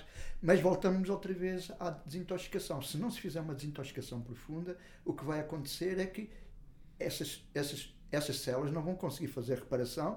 O que vão ser é conseguir gerir uma saúde relativamente uh, uh, bah, dentro da normose, normal, mas não uma saúde um, potenciada, plena. ou seja, mais plena, plena. Exatamente. Ou seja, um, esse processo de intoxicação pode ser feito, e falámos há pouco, com o, o, o jejum intermitente, inserido adequadamente, consoante cada caso, a hidratação, e, e depois então começar a inserir uma alimentação uh, mais cuidada no sentido de 70% de, das verduras, dos legumes, Exatamente. e aí então entra aquela tabela que é um bocadinho. Cada um pode escolher dentro daqueles e, e criar mais abundante a sua alimentação dentro daquelas referências dos alimentos alcalinos e, e moderar um pouco mais os ácidos. Estamos a falar da carne, do leite, do, enfim, de alguns alimentos que sabemos que não são tão benéficos nesse ponto. Mas há aqui um outro aspecto que nós falávamos há pouco em off, antes de começar, que era uh, a sua experiência na área do fitness, do bodybuilding. Começou, como disse, é da velha guarda, é o culturista da velha guarda, acabou por ser Mr. Portugal e sabe perfeitamente que o culturismo, e não estamos a falar de culturismo, estou a falar só da categoria do homem. Culturismo hoje em dia engloba muitas áreas do fitness, competitivas, sobretudo, mas não só. Há quem faça um, mais numa perspectiva estética. Uh, que com, com, o tempo tem sido utilizado muito, um, e sabemos que é uma realidade, os esteroides anabolizantes. Tendo em conta aquilo que já vivenciou, que conhece da área e agora a sua experiência, vê que isto faz sentido inserir numa perspectiva de terapia hormonal, e são coisas diferentes do competitivo, sobretudo logo as dosagens mudam, ou um, a, a, terapia hormonal, a longevidade, uh, deverá ser feita sempre de forma natural? Tem. Os resultados que têm acontecido com a terapia hormonal é, por exemplo, no, na, no Brasil tem havido muita polémica que queriam proibir os, os, os, medicamentos hormonais. Eles são de síntese, não são naturais e, como tal, criam desequilíbrios. Vamos ver aqui uma, uma coisa que é preciso uh, repararmos. Portanto, quando se faz uma terapia hormonal, estamos a, a introduzir dentro do corpo da pessoa determinadas hormonas que uh, chegou-se à conclusão que estavam deficitárias dentro do corpo. Estamos a compensar. Ok? aparentemente uh, o, o, conceito racional parece lógico. O que acontece é que vai subcarregar outros órgãos, porque quando, como disse, somos um todo, e se há, se há uma área que está desequilibrada hormonalmente, as outras áreas também não estão muito bem. O que acontece é que a terapia hormonal hoje pode-se fazer através de produtos naturais é, mas não sabem, nós quase sempre, quando se fala em terapia hormonal, estamos a falar só da área da investigação oficial. Hoje há médicos que, que estão na área da terapia hormonal que estão a dar preferência a moléculas hormonais de não de síntese que fabricadas, mas de, de fontes naturais. Essas sim. Essas acabam por estar mais de acordo com a nossa biologia como uma medicação qualquer. Vou explicar isto. Sempre tomamos um medicamento, uma aspirina, por exemplo, a aspirina foi sintetizada em laboratório. Não tem nenhum aspecto biológico, ou seja, é um químico puramente de mistura de substâncias químicas. De onde é que apareceu a aspirina? A aspirina apareceu do salgueiro branco. O ácido acilsalicílico é do salgueiro branco, que é a aspirina. Ora bem, se eu tomar, ou você tomar, se o David tomar seis comprimidos de aspirina, sabe o que é que acontece? Uma hemorragia, né? uma perfuração do estômago. Porque a quantidade de ácido que estamos a meter dentro do nosso corpo. Se você tomar um quilo de. ou fizer um, um chá com um quilo de de, de, de matéria-prima da, da, planta, ou seja, da fitoterapia, o que vai acontecer é que é capaz de ter uma valente diarreia, mas mais nada. Porque estão lá outras substâncias que equilibram aquilo que nós chamamos em fitoterapia clássica o tótum, que equilibra o todo. O, o, o, ácido, esse ácido uh, é um subproduto da planta, portanto, é do metabolismo secundário da planta é a imunidade da planta, é com que ela se defende, ok? E quando foi utilizado só, diretamente, sem transformações de síntese, estava tudo bem. Eu posso, portanto, tomar, uh, tenho uma dor de cabeça, faço um chá com espinheiro branco, e ele faz o mesmo que faz uma aspirina, sem deixar uh, uh, consequências. Eu começo a tomar aspirina regularmente, vai-me aparecer outros sintomas. Um deles, por exemplo, é uma hemorragia, portanto, porque ele dilui o sangue. Portanto, que hoje está-se a usá-lo exatamente para pessoas que têm o sangue, aquele chamado sangue grosso. O que quer dizer, então, que a utilização de, de substâncias hormonais que possam vir do mundo do laboratório Uh, à primeira medida parece que é uma solução viável, parece que os resultados, mas os resultados a longo prazo começam a mostrar que as consequências podem ser bastante devastadoras. Mas, como sempre digo, portanto, há, há, há duas, há duas medidas no, no, neste planeta. Há, há os interesses das, das, indústrias que são muito poderosas e que fazem prevalecer as suas convicções, que são eles que, e depois há a, a, as nossas que somos mais, somos os alternativos, que somos mais uh, a favor de que sim, sempre que é preciso, mas há sempre uma substância que pode ser utilizada sem trazer uh, efeitos secundários. Ou quando os traz, poderemos ter outra para neutralizar aquelas substâncias, ou usá-las ao mesmo tempo para, para não, não haver isso. Agora, uh, esta, esta, esta guerra ou esta confrontação vai acontecer. Eh, eu, um dos meus mestrados que tenho é o mestrado em bioética. E na bioética, é, é, é bioética é a ética da vida, em que também temos de estudar é, a ética médica, a ética da genética.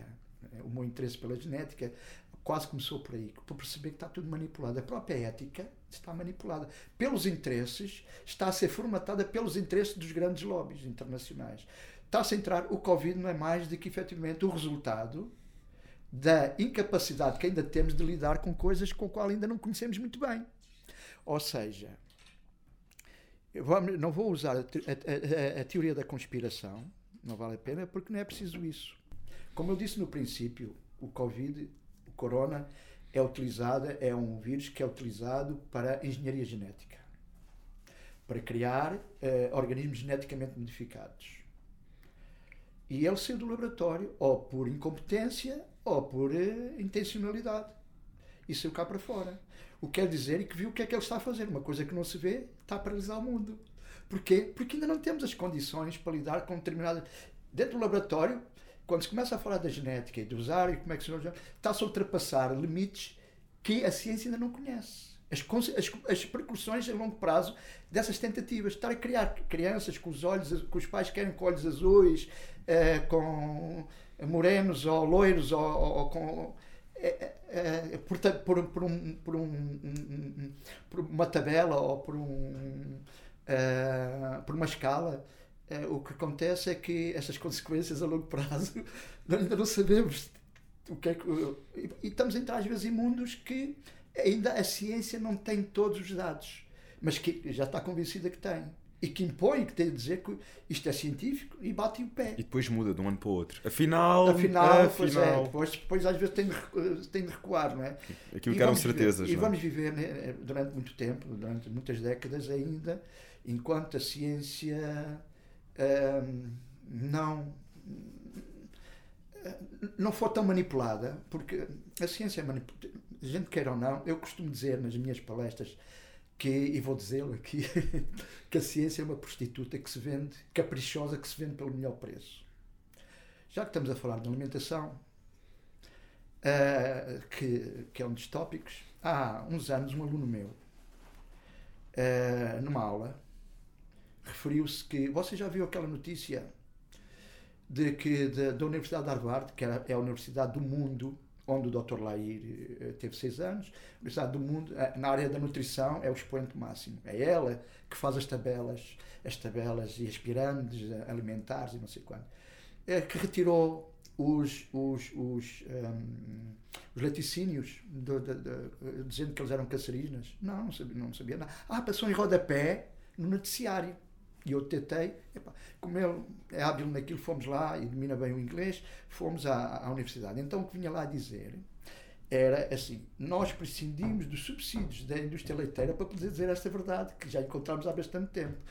Isto é representativo de que as investigações são feitas sempre com algum interesse. Alguém está a subsidiar, alguém está a investir, alguém está a patrocinar essas investigações. E tem um objetivo. E não olha e não quer saber dos resultados paralelos. Só quer é que, que os investigadores apresentem aquilo, aquilo que disseram que conseguiam fazer, para o qual foram pagos. E bem pagos, muitas vezes. Eu lembro, o que quer dizer que. Lembro quando... na escola de dizerem que o leite era um dos melhores alimentos do mundo. Quando Ainda estava na escola primária. Mas já começa a mudar, não é? É um bocadinho esta a realidade. Ah, sim, é muito. Vê. Ora, bem, então quando isso aconteceu, nessa semana, acho eu, fui com mais a minha esposa, fomos à matiné uh, ao, ao, Colombo. Quando saímos, eh, nas matinés é quando estão mais crianças. À, à entrada ou à saída do cinema estavam lá as, as, eh, as empresas que representam cá o, o leite a dar, a oferecer pacotezinhos paletes de pacotes, daqueles pacotes pequeninos, né, individuais, às crianças. Estavam, os interesses estavam já a se mover. E continuam muitos, muitos, muitos pediatras a dizer que o leite é importantíssimo nesta fase. Leite de vaca, para mais, não é? Nós somos humanos, mas bebemos leite. Quer dizer, somos os únicos mamíferos que fazemos isto. É, é, é, isto parece um paradoxo, não é? Somos um paradoxo. Os outros animais não bebem, eh, portanto, eh, não, quando acaba eh, o tempo do, do, do amamentamento, ou, portanto, do aleitamento, a fêmea recusa-se a continuar, portanto, e para, portanto, a produção de leite. E ele não vai beber mais lado nenhum, não vai encontrar leite em mais lado nenhum. O ser humano, lógico que, como deixa de, de, de, de, de em bebê de, ser alimentado com leite da mãe, porque o, acabou o ciclo, tem alternativas. O leite dos outros animais, que nem são a nossa espécie. E, e se formos a ver o leite de vaca, portanto, a vaca é, portanto, é um animal com, de grande porte em que nós não... Essa história da lactose é uma treta, é mais um mito. Porque o que acontece é que nós não temos nem capacidade de assimilar. Agora, como estamos a passar por essa fase dos laticínios, portanto, que as pessoas começam a descobrir, portanto, o que acontece é que mesmo as pessoas que bebem leite sem lactose não tiram proveito nenhum do leite. É um facto que nós não te, a maior parte de nós não temos a lactase para transformar a, a, a, o leite, né? Portanto, a, lactose. Não temos essa, é, porque não é natural termos. Quando, quando adultos, não é natural termos.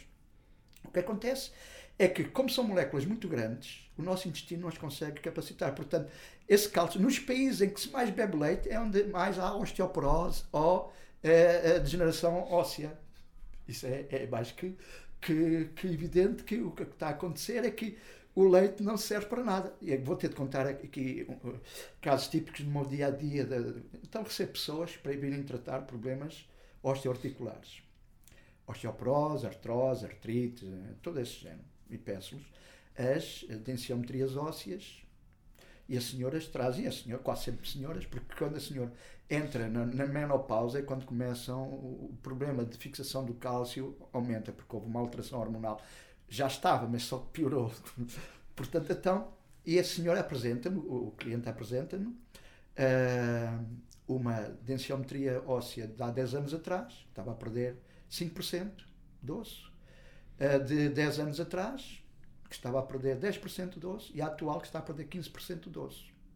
E eu pergunto, e você continua com o mesmo médico, que está a dar os mesmos medicamentos e você continua a perder estava com 5%, agora já vai 15%, continua a fazer as mesmas coisas, aqui qualquer coisa que não está bem. O que é que acontece? É que exatamente, e, ah, e está bem muito leite. Sim, sim, o médico mandou-me beber muito leite. Então se está a tomar medicamentos químicos que as nossas células não, não, não, não aceitam. Uh, está uh, a, a, fazer uh, a, a, beber leite e, e, iogurtes. E mesmo assim tem, tem, o que é que está a acontecer? O nosso corpo não consegue absorver ou aproveitar aquele cálcio. Já que é que acontece? Vou acontecer. Ouviu já falar de uma palavra que chama-se osteofito? Osteofito.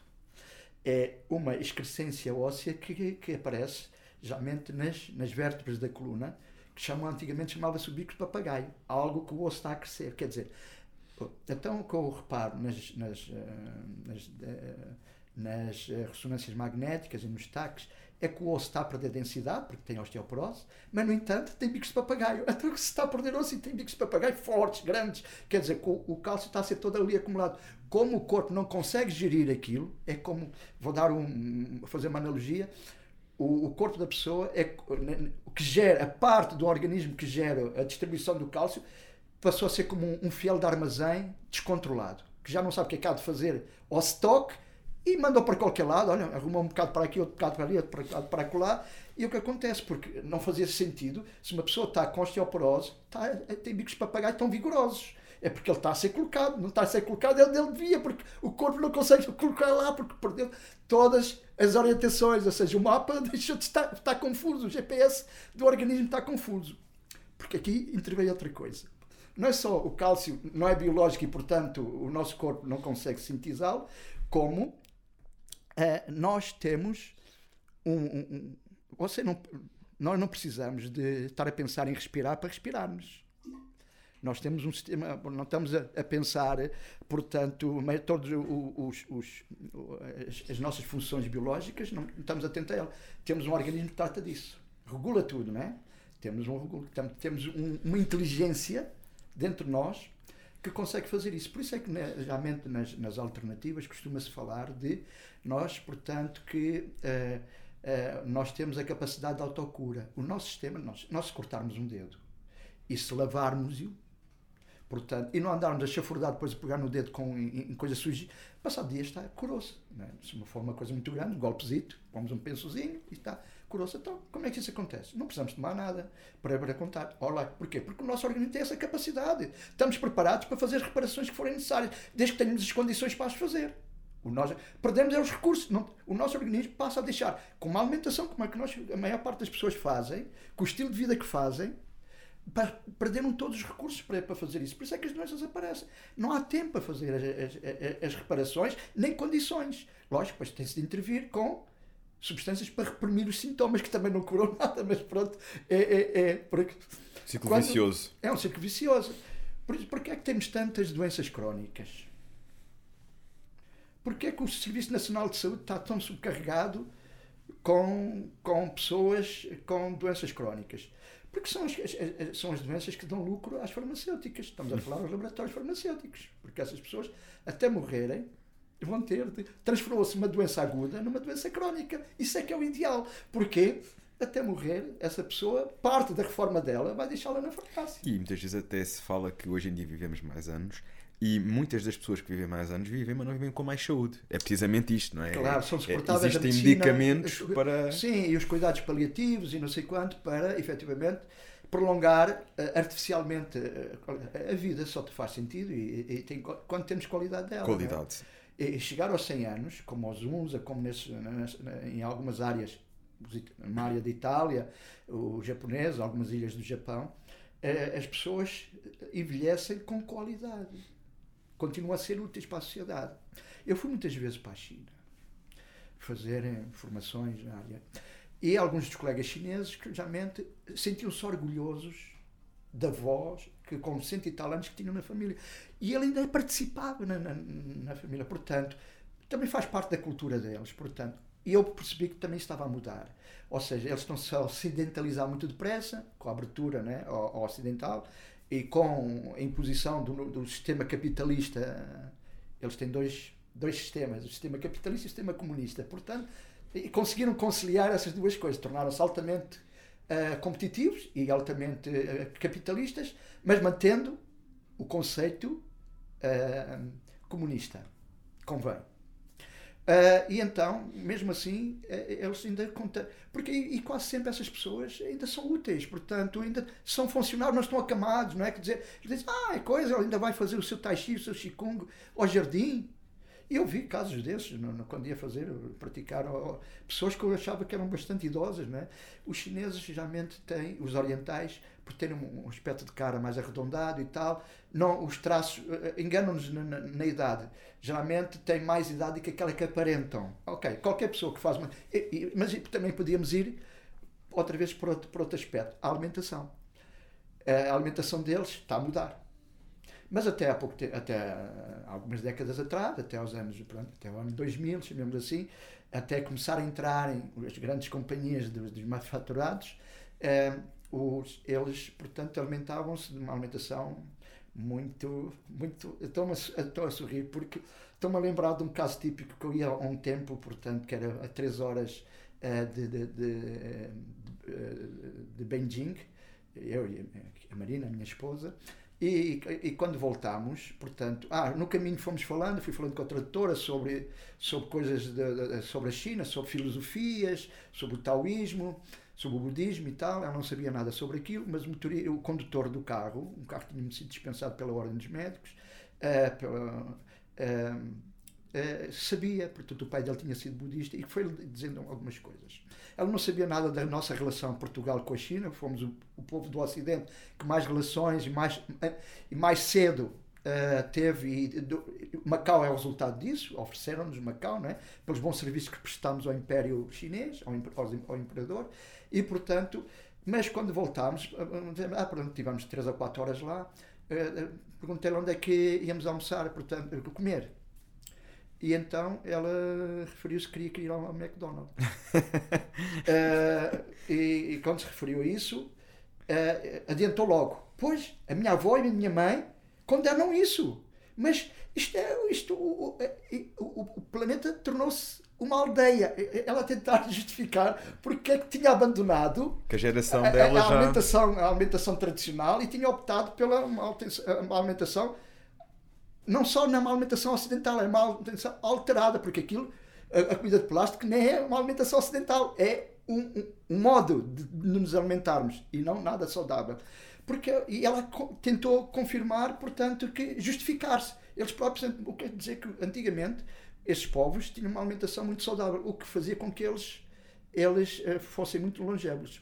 Quando lembrei-me disso, eu tenho de contar aqui uma, uma, uma, um episódio que foi muito interessante, porque tem a ver com a, a longevidade.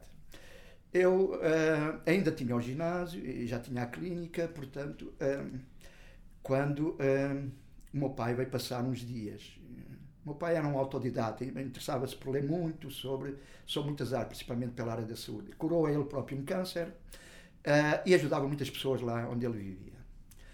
Uh, ele estava cá e eu fui e tive de ir uh, a Lisboa tratar de umas coisas e fui a uma loja de produtos naturais, uma das maiores, portanto, naquela altura, das poucas que havia. E então um, um oriental aproximou-se de mim. Eu estava, eu estava a cheirar uns incensos, naquela, fazia meditação, como faço, mas naquela altura, a ver quais eram mais. E ela aproximou-se e meteu conversa, falava um português macarrónico misturado com um bocado de inglês, eh, portanto, ele disse que, eh, portanto, ao meio da conversa, ele acho que queria mesmo era falar sobre, perguntou-me que idade é que eu lhe dava. E eu olho para ele, pensei, bem, como és oriental, tens aí aspecto de ter aí uh, uns, uns 40 anos, mas eu vou-te dar aí 60. Disse, ah, de 60 ele riu-se, 93 disse que no templo dele ninguém morria com menos de 100 anos. O mestre dele morreu com 134 anos e trabalhou até o último dia e disse que ia, ia-se embora, portanto que ia, ia desencarnar e morreu durante a meditação. Ele, depois, não, não, quando acabou a meditação, não, não, não desfez a posição, foram ver e eles pronto, já não tinha batimento cardíaco, portanto tinha uh, desencarnado. O que quer dizer que uh, eu depois vim e, e, e contei ao meu pai. Ah, e depois saímos cá para fora para um, para um parque parece que aquilo foi. Mas eu já fazia yoga naquela altura também, já complementar, já conhecia. Ele vai-me explicar quais eram os exercícios de yoga que ele fazia uh, lá no templo. Eram sete, para os sete chakras que nós temos. E também nos falou que o, o segredo deles lá ele disse: Ah, eu quando estive, eu só envelheci mais, porque quando estive na Califórnia, é pá, lá a comida é uma chatice e tal, e eu fui muito abaixo. Mas aqui em Portugal já me estou a alimentar melhor, a comida é melhor, não é tão transformada e tal, já me estou a, a recuperar. Mas nós, no nosso templo, um, cada dia eh, eles isolavam a comida. Por exemplo, se fosse legumes, era só legumes. Vários tipos de legumes, mas só legumes. Se fosse fruta, era só fruta. Carne era só duas vezes ao ano, em dois festejos que eles tinham, muito pouca. E lógico que não podiam ser eles a matar. Uh, muito é muito típico, se for até matar já posso comer, mas pronto, só comia duas vezes e portanto faziam-se uma alimentação. E portanto, eu depois ensinei ao meu pai, meu pai estava cá, ensinei ao pai, ensinaram-me isto, então não sei o que, vinha muito impressionado com aquilo e tal, e, e ensinei. Ele foi lá à clínica, eu fiz os exercícios, fiz uns desenhozinhos e tal, ele foi. Então, passado, sei, seis meses, meu pai telefona-me a dizer que já me tinha telefonado outra vez, mas que disseram que eu estava ocupado e que não, não podia, estava em consulta, não podia atendê-lo e não sei quanto. E eu lembrei-me, e, e lembrei-me só porque então pai, tenho feito aqueles exercícios, o que Estou muito mais, estou muito mais novo. E eu disse, pronto, disse, ah, treta, pensei cá para mim, também disse, estas áreas ainda não me faziam assim tão sentido. Disse, ah, estou, olha, estou a voltar a ter o cabelo, o cabelo, já tinha o cabelo muito branco, estou, o cabelo já está a começar a ficar outra vez cinzento. E as pessoas é que estão a dizer, são as pessoas. E eu também me sinto muito melhor. Ele logo de manhã, ele antes fazia a ginástica que aprendeu no exército, vinha ao quintal, fazia lá aquilo que aprendeu quando foi militar, na recruta. Mas pronto, e depois ensinei-lhe aquilo e ele adicionou. Eu só ouvi quase um ano e tal depois e fiquei impressionado. A, a, a vantagem, e penso que foi a conclusão, ele já fazia uma alimentação muito, muito, muito boa Uh, o que eu acho que foi, foi impressionante é que ele, pela primeira vez na vida, conseguiu deixar de fumar. Ele fumava, acordava de noite e tinha de fumar um ou dois cigarros, portanto, fumava muito. E estava sempre muito magro. E estava mais cheinho, mais gordinho. E as, as, as, uh, o cabelo efetivamente estava mais cinzento, já não estava tão branco, mas as, as, as rugas quase tinham desaparecido. Como estava mais, mais cheinho, já não estava tão, tão, tão magro, lógico que aquilo disfarça, tinha mais, mais, mais camada adiposa e mais uh, camada hídrica, portanto, disfarçava, o que lhe dava uma aparência muito mais. É verdade, portanto, isso é uma confirmação que determinadas práticas, que a atividade, uma boa alimentação, uh, consegue nos fazer, portanto, tornar-nos mais longevos. Eu sou fã de yoga. Quem acompanha os podcasts já sabe. E realmente o yoga é, é uma prática que depois de experimentarmos e isto é, é, algo também que foi há pouco tempo que se começou a ver culturistas a inserirem o yoga. Hoje em dia temos alguns dos melhores do mundo a recomendarem a prática de yoga, até por, para conciliar com o crescimento de massa muscular, a flexibilidade e, e, as posições que nos ajudam a descomprimir, a, a alongar. Tanto que as aulas, eu não sou professor de yoga, mas as aulas de alongamentos, de stretching, sou eu que as dou porque eu adoro e procuro sempre desenvolver um, mais uh, práticas diferentes, estudar nessa área e a descompressão o relaxamento que nós conseguimos depois de uma sessão de alongamentos ou de yoga é, é incrível. Sim, os alongamentos do yoga. Os alongamentos. É... Eu é, fiz o professorado de yoga. Mas naquela altura tinha lá no ginásio com um professor de yoga e eu comecei a fazer. E os meus atletas de competição é, obriguei-os a fazer. Foi descalabro. Aquele pessoal, deu-se tão mal com aquilo que começaram a desistir de quase todos, e eu lá fui fazendo. Mas a verdade é que, é, para um indivíduo que esteja inicialmente muito, como é, com uma hipertrofia bastante desenvolvida, é, o yoga no início Sim. é duro, é duro. E eles não tinham, lá está, vamos outra vez ao prazer e, é. e, e dor, e, e que tentamos, só, só suportamos, no culturismo suportamos muita dor, porque temos um objetivo Sabemos que aquela dor vai nos levar, lá está, a um prazer depois de termos resultados. E portanto, por isso é que o fazemos, porque como ali, à, à, à vista, à primeira vista, eles não viam que iam tirar nenhum benefício em estar a fazer yoga, porque o objetivo deles é era massa muscular, não era terem mais, mais elasticidade, desistiram-me todos. E então nós, passados uns anos, eu e a minha esposa, a Marina, fomos fazer um curso de professores de yoga. E garanto-lhe que para mim foi complicado na altura, eu tinha umas pernas muito grandes. Epá, eu fazer aquela posição de cabeça invertida, os pés para cima, as pernas, primeiro consegui as pernas. Mas pronto, lá tirámos o curso e fizemos, eh, fizemos o curso. Mas sem dúvida, sem dúvida, o yoga, o yoga, o tai chi, o qigong, eu recomendo. Primeiro, atualmente recomendo que as pessoas deviam. Nós vivemos num país em que as pessoas, uh, o cultivo, uh, uh, o trabalho físico, o condicionamento físico não é uma prioridade. Não percebem as vantagens de os benefícios do, do, do, da atividade física.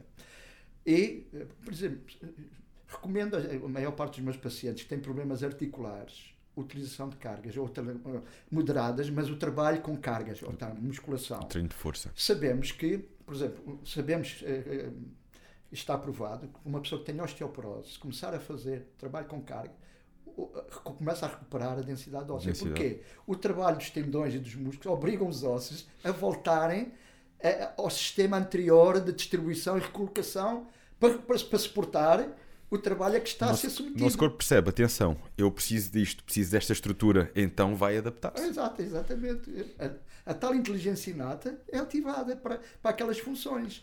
E, portanto, e para, para uh, complementar, trabalho como o yoga, como o qigong, o tai chi, eu preferência o tai chi, porque são, são complementam-se muito bem. O trabalho físico intenso com o trabalho de, de alongamentos, ou o trabalho de, de relaxamento, são muito complementares. Mas nós todos precisamos, nós vivemos numa sociedade estamos subcarregados com stress, que chamamos de stress. Né?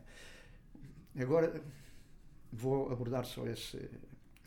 O stress obriga as nossas suprarrenais a, a segregar, um, é, é que nós sabemos, portanto, substâncias, adrenalina.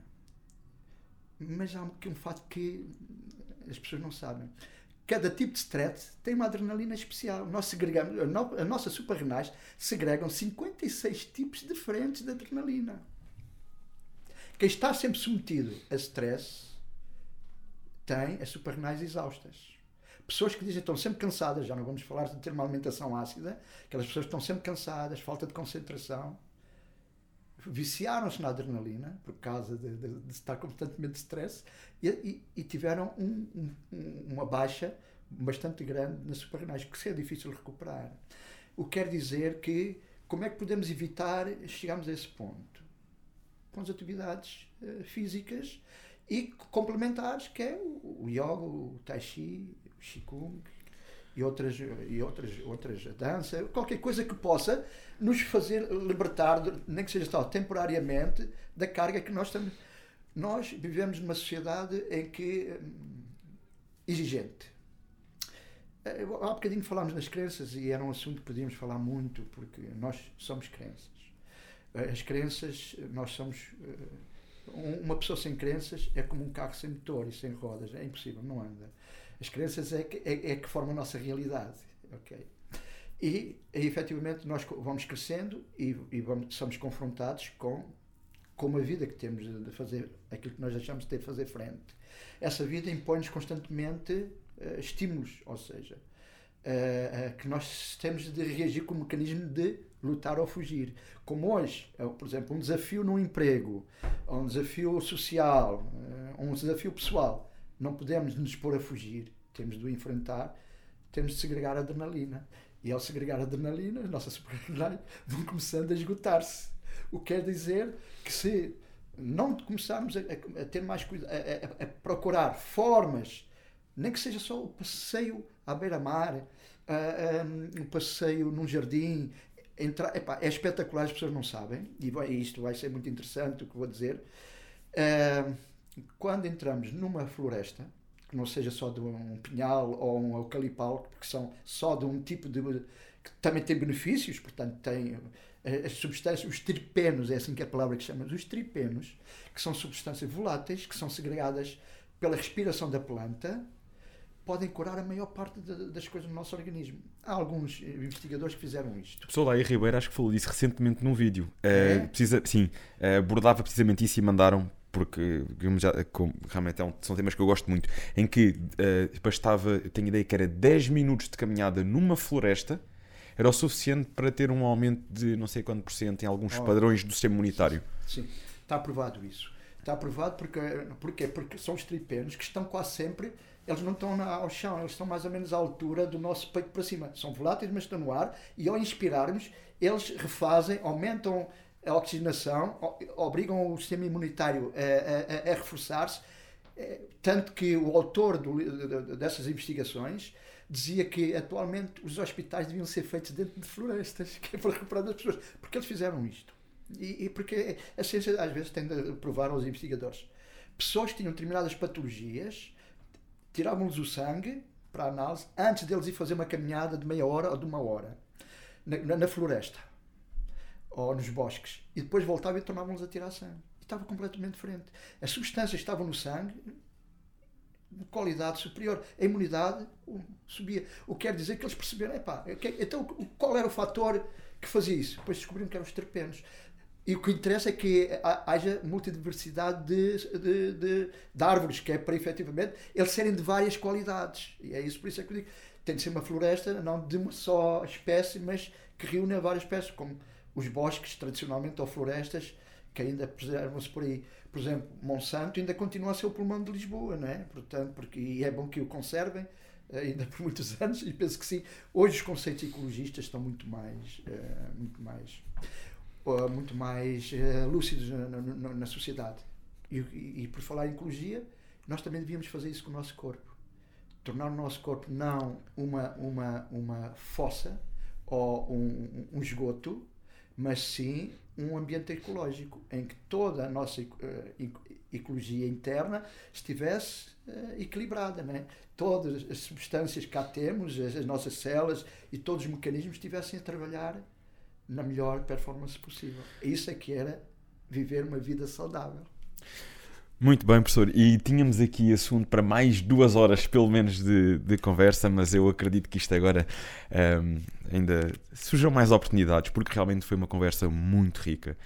uh, muito rica. E nós percebemos que temos aqui um mestre da área quando eu pouco falo e realmente a, a, conversa flui com, tanto, com, com tanta riqueza. Gostei muito deste, deste bocado porque não só as lições que estamos a trazer lá para casa para quem está a seguir e quer aprender mais e gosta desta área de longevidade, uh, mas pessoalmente é um tema que me fascina uh, e obrigado pela sua disponibilidade aqui hoje, por esta partilha.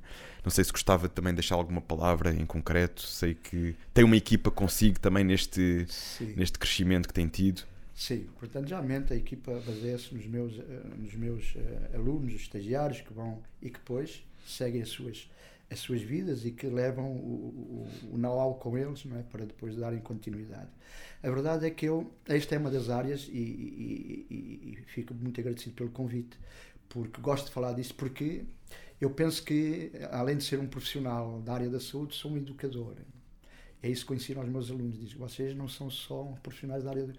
Vocês têm informação, essa informação deve passar há ouvidos que vão ouvir, ouvidos que não vão ouvir, porque estão agarrados a, a portanto, a, a, a, normas, a conceitos. Mas eu penso que uh, sempre que posso e sempre que tenho a oportunidade, gosto de poder uh, partilhar estes conhecimentos, ou pelo menos para alertar as pessoas. Às vezes basta uma, uma orientação para a pessoa parar e refletir quando o que lhe está a ser fornecido faça sentido.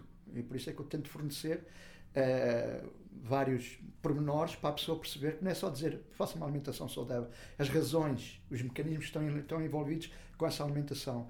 Uh, não é só uma alimentação saudável, mas como é que posso fazer uma alimentação saudável? E sempre que quiser ou achar que pretende que eu possa vir cá, uh, temos uma, uma, uma conversa informal uh, e que possamos ajudar outras pessoas a poderem melhorar a sua qualidade de vida, estou disposto e disponível. De qualquer maneira, agradeço o convite. Vão surgir certamente mais oportunidades. Onde é que as pessoas o podem encontrar? Ah, primeiro, era bom que lessem, o, isso não sei para a Câmara, depois, pode, pode. Que, lessem, que lessem, pelo menos, o livro. Vão encontrar. O que é que este livro tem? Este livro é, é, é, quase uma enciclopédia. Fala efetivamente de tudo que podemos fazer para evitar, portanto, os radicais livres. Ou seja, tudo o que nos faz envelhecer precocemente ou que nos faz adoecer. No final, dele, no final do livro tem sugestões para dieta, alimentação, uh, menus para revitalizar, para ganhar energia, portanto, para certas situações em que estejamos com uma baixa de energia ou, ou, ou de pauperados. E depois tem menus, uh, lógico que, como eu não sou apologista do consumo de alimentos animais, não sou vegan, e deixe-me referir aqui que há muita confusão entre uh, o, o, conceito de ser vegetariano e de ser vegan, uh, tudo. E, portanto, isso são conceitos que estão muito mal esclarecidos. A ideia do vegan não é não comer nada animal. É, não se pode, é uma filosofia. Não utilizar o animal de espécie nenhuma, não explorar o animal de maneira nenhuma. Não é só fazer mal aos animais, é não nem usar nada de roupa. Isso é que é a filosofia vegan. O fundador considerou que os, os animais estão cá para partilhar este planeta connosco, não é para nós explorarmos utilizarmos, util, termos como companhia uma coisa, uh, explorarmos-os uh, ou matarmos-os é, é outra. Portanto, isso é conceito vega. Tudo que não seja essa filosofia, como é a minha, é não, não é esse o conceito que eu tenho. Só, só tenho o conceito de não se fazer mal aos animais também, mas não, não, não partilho a filosofia vegan. Eu partilho a filosofia de fazer uma alimentação saudável. E isso implica não utilizar esses alimentos porque não são benéficos para o nosso corpo. Não é por uma filosofia, é para ter factos concretos de que eles não são benéficos para o nosso corpo. Eu faço uma alimentação saudável, baseada em alimentação orgânica. E, portanto, é essa a conceito. E o que acontece é que no final do livro tem muitas, tem muitas páginas de propostas de alimentos saborosos, de uma alimentação. Vou ter de contar aqui um caso típico dos meus pacientes. Eu trato muitas pessoas com problemas, pacientes oncológicos, que vêm de várias instituições na, em Lisboa. E uma especialmente, que não vou referir o nome, a senhora, portanto, tinha um câncer, tinha um câncer eh, pulmonar e que já tinha apanhado nos ossos e que tinha uma, uma beia bola de futebol nas costas. Isso ela tinha que começar, tínhamos que começar a utilizar alguns produtos anticancerígenas, homeopáticos, fitoterápicos, com cogumelos, há muitos cogumelos muito bons para essa área e também são bons adaptogénicos. Uh, maitake, shiitake, são bons para a imunidade, esqueci de referir isso. Uh, e por isso é mesmo que eles são utilizados na área do, do combate ao câncer. E ela começou, semana por semana, tinha um estagiário que, era, que lhe fazia hemoterapia, que lhe fazia a, a hemoterapia, uh, que estava admirado. Ele, não, ele veio de outra escola, só veio fazer ali o estágio, veio de outra escola, e, e ele era da área da, da medicina chinesa, não era da área das naturopatias ou da medicina biológica e portanto não conhecia portanto os recursos como ele pediu para ele fazer ele disponibilizou-se para fazer isso. E dizia que semana para semana, tanto o sangue dela estava diferente, como ele, ele via que às vezes acompanhava o tratamento, como o volume estava a desaparecer. Ok.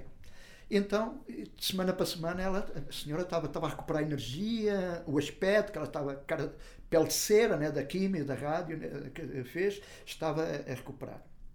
A determinada altura, notei que passou a haver um impasse. Nem piorava, nem melhorava. Estagnou. Entretanto, meteu-se o Natal. Isto estamos a falar por acaso foi há um ano. Meteu-se o Natal, ele trouxe umas prendas, uma, uma, umas prendas da região dela, que ela vinha de fora de Lisboa, muito longe, fazia muitos quilómetros, uh, para, uh, para vir, portanto, a, a, ao tratamento e trouxe uh, para os estagiários e para mim, trouxe um, umas. Um, uns, uns alimentos típicos, ou um, uma doçaria típica lá da região, uh, que só se faz naquela altura. E disse-me, quando me entregou a, a, o, o, meu pacote, disse: Ah, também só um dia não são dias. Mas sabe que eu, uh, como trabalhei muitos anos com hipnose e ainda ensino, aquilo que as pessoas dizem é o que está dentro da cabeça dela. E fiquei de pé atrás.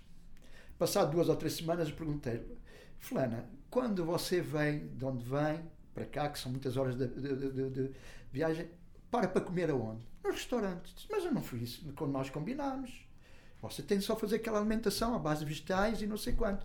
Olha, até as coisas, se não de coisa, então começa, leia ou neste ou no outro livro, que é, que é o só envelhece qualquer. Os menus, já está farta de comer tanta, tanta verdura, tem opções. Agora já pode, nesta fase, tem opções. Desde que não coma nada animal, a gente eh, consegue. E ela começa-me a trazer de semana para semana as fotografias das emendas que ia tirando e dizer: Eu estou passada, Epá, isto é espetacular, tem aqui emendas espetacular. E até me trazia: Vê, fiz esta, olha, olha o aspecto disto e não sei quanto, isto estava muito bom. Eu disse: Sou fã, passei a ser fã disto. Conclusão: duas ou, dois ou três meses depois, a bola de cachorro acabou mesmo por desaparecer, o cabelo voltou, estava com um aspecto e com uma dinâmica, pronto, e, e melhorou. Portanto, eu quero dizer que Aqui tem sugestão de, de, suplementos para todas as espécies, para aquilo que nós precisamos, não só. Tem de várias áreas, da área da medicina chinesa, da área da medicina biológica, da naturopatia. Portanto, acho que isto é mais uma enciclopédia propriamente de consulta, para a pessoa ver quais são os produtos naturais que pode tomar para o caso dele. Portanto, este é um, um dos livros que, que eu penso que recomendo que as pessoas uh, deviam. E o outro, o anterior a este, que é o Só, envelhece, só Adoece Quem Quer, esse está mais relacionado efetivamente com as doenças. Não é? Eu falo, e é só para as pessoas ficarem a, saber, falo de um vírus muito pior do que, que quase toda todas as pessoas que têm fibromialgia, todas as pessoas que têm uh, doenças autoimunes, todas, até hoje não encontrei um caso que não tem um, um vírus que chama-se o VEB o vírus Epstein-Barr, que geralmente a convencional, a medicina convencional só o detecta quando a pessoa tem monocliose. Quase sempre é mais uh, o género feminino que, que contrai, para a altura dos 20 e tal anos. Como aparecem os anticorpos, dizem que o, esse vírus, portanto, está, portanto, já há anticorpos, está, não, ele alojou-se dentro das células e vai começar um processo um processo de ataque, eu chamo no livro, nesse livro, o vírus camaleão. Explico como é que se pode, nós podemos livrar. Lá está, tem de passar sempre por uma revitalização do organismo, desintoxicação, criar um ambiente alcalino, porque os vírus e as bactérias, todas elas precisam de um ambiente ácido. Mais uma coisa para dizer que uma alimentação ácida tem mais esse, esse fator negativo. É, proporciona a que os vírus, e este que estamos agora a lidar, tenham todas as condições estamos ácidos, epá, ele tem um ambiente extraordinário, é só ele ir pelas matrizes extracelular para entrar na matriz intracelular e depois ir-se aninhar no núcleo celular, portanto, onde está o ADN e alterar o comportamento da célula. Pronto, mas era. Eu penso que estes são. É, acho que, é, que as pessoas deviam, numa maneira geral, lembrarem-se que devem pôr a saúde em primeiro lugar Nada importa se não formos saudáveis. Nada importa porque podemos ter muita coisa e temos vivido porque a, a, vida passa a não ter o sentido verdadeiro quando estamos, eh, passamos a vida a, a ter de recorrer aos hospitais, a fazer medicação. Uma alimentação saudável pode proporcionar efetivamente não só idade, uma juventude, ou seja, recuperar anos na sua, na, na, na, na sua longevidade e também, portanto, livrarem-se das doenças que tanto afligem toda a gente. Só que a maior parte das pessoas convivem tão bem já com a doença que já acham que é, é um lugar comum. No outro dia, vi, num livro que estou a ler, uh, vi uma expressão que é uh, a saúde é a coroa que só vê quem não tem. Ou seja, nós quando não temos saúde é que olhamos para as pessoas que têm saúde e aquilo realmente é uma coroa, porque aquela pessoa uh, tem o mais valioso, no fundo, a expressão é um bocado esta, que nós podemos ter é a saúde e nós estando bem, tudo o resto está bem. Temos então aqui três uh, livros e três recomendações que uh, reforço: só adoece quem quer, só envelhece quem quer e só tem super uh, genes, genes quem, quer, que foi agora o novo lançamento. Novo lançamento. Conversas de Elite com José Duarte. E nem preciso dizer para partilharem, porque o conteúdo é tão rico que eu sei que naturalmente, se vocês acharem que alguém pode beneficiar, vão fazê-lo. Contam connosco. Contamos convosco.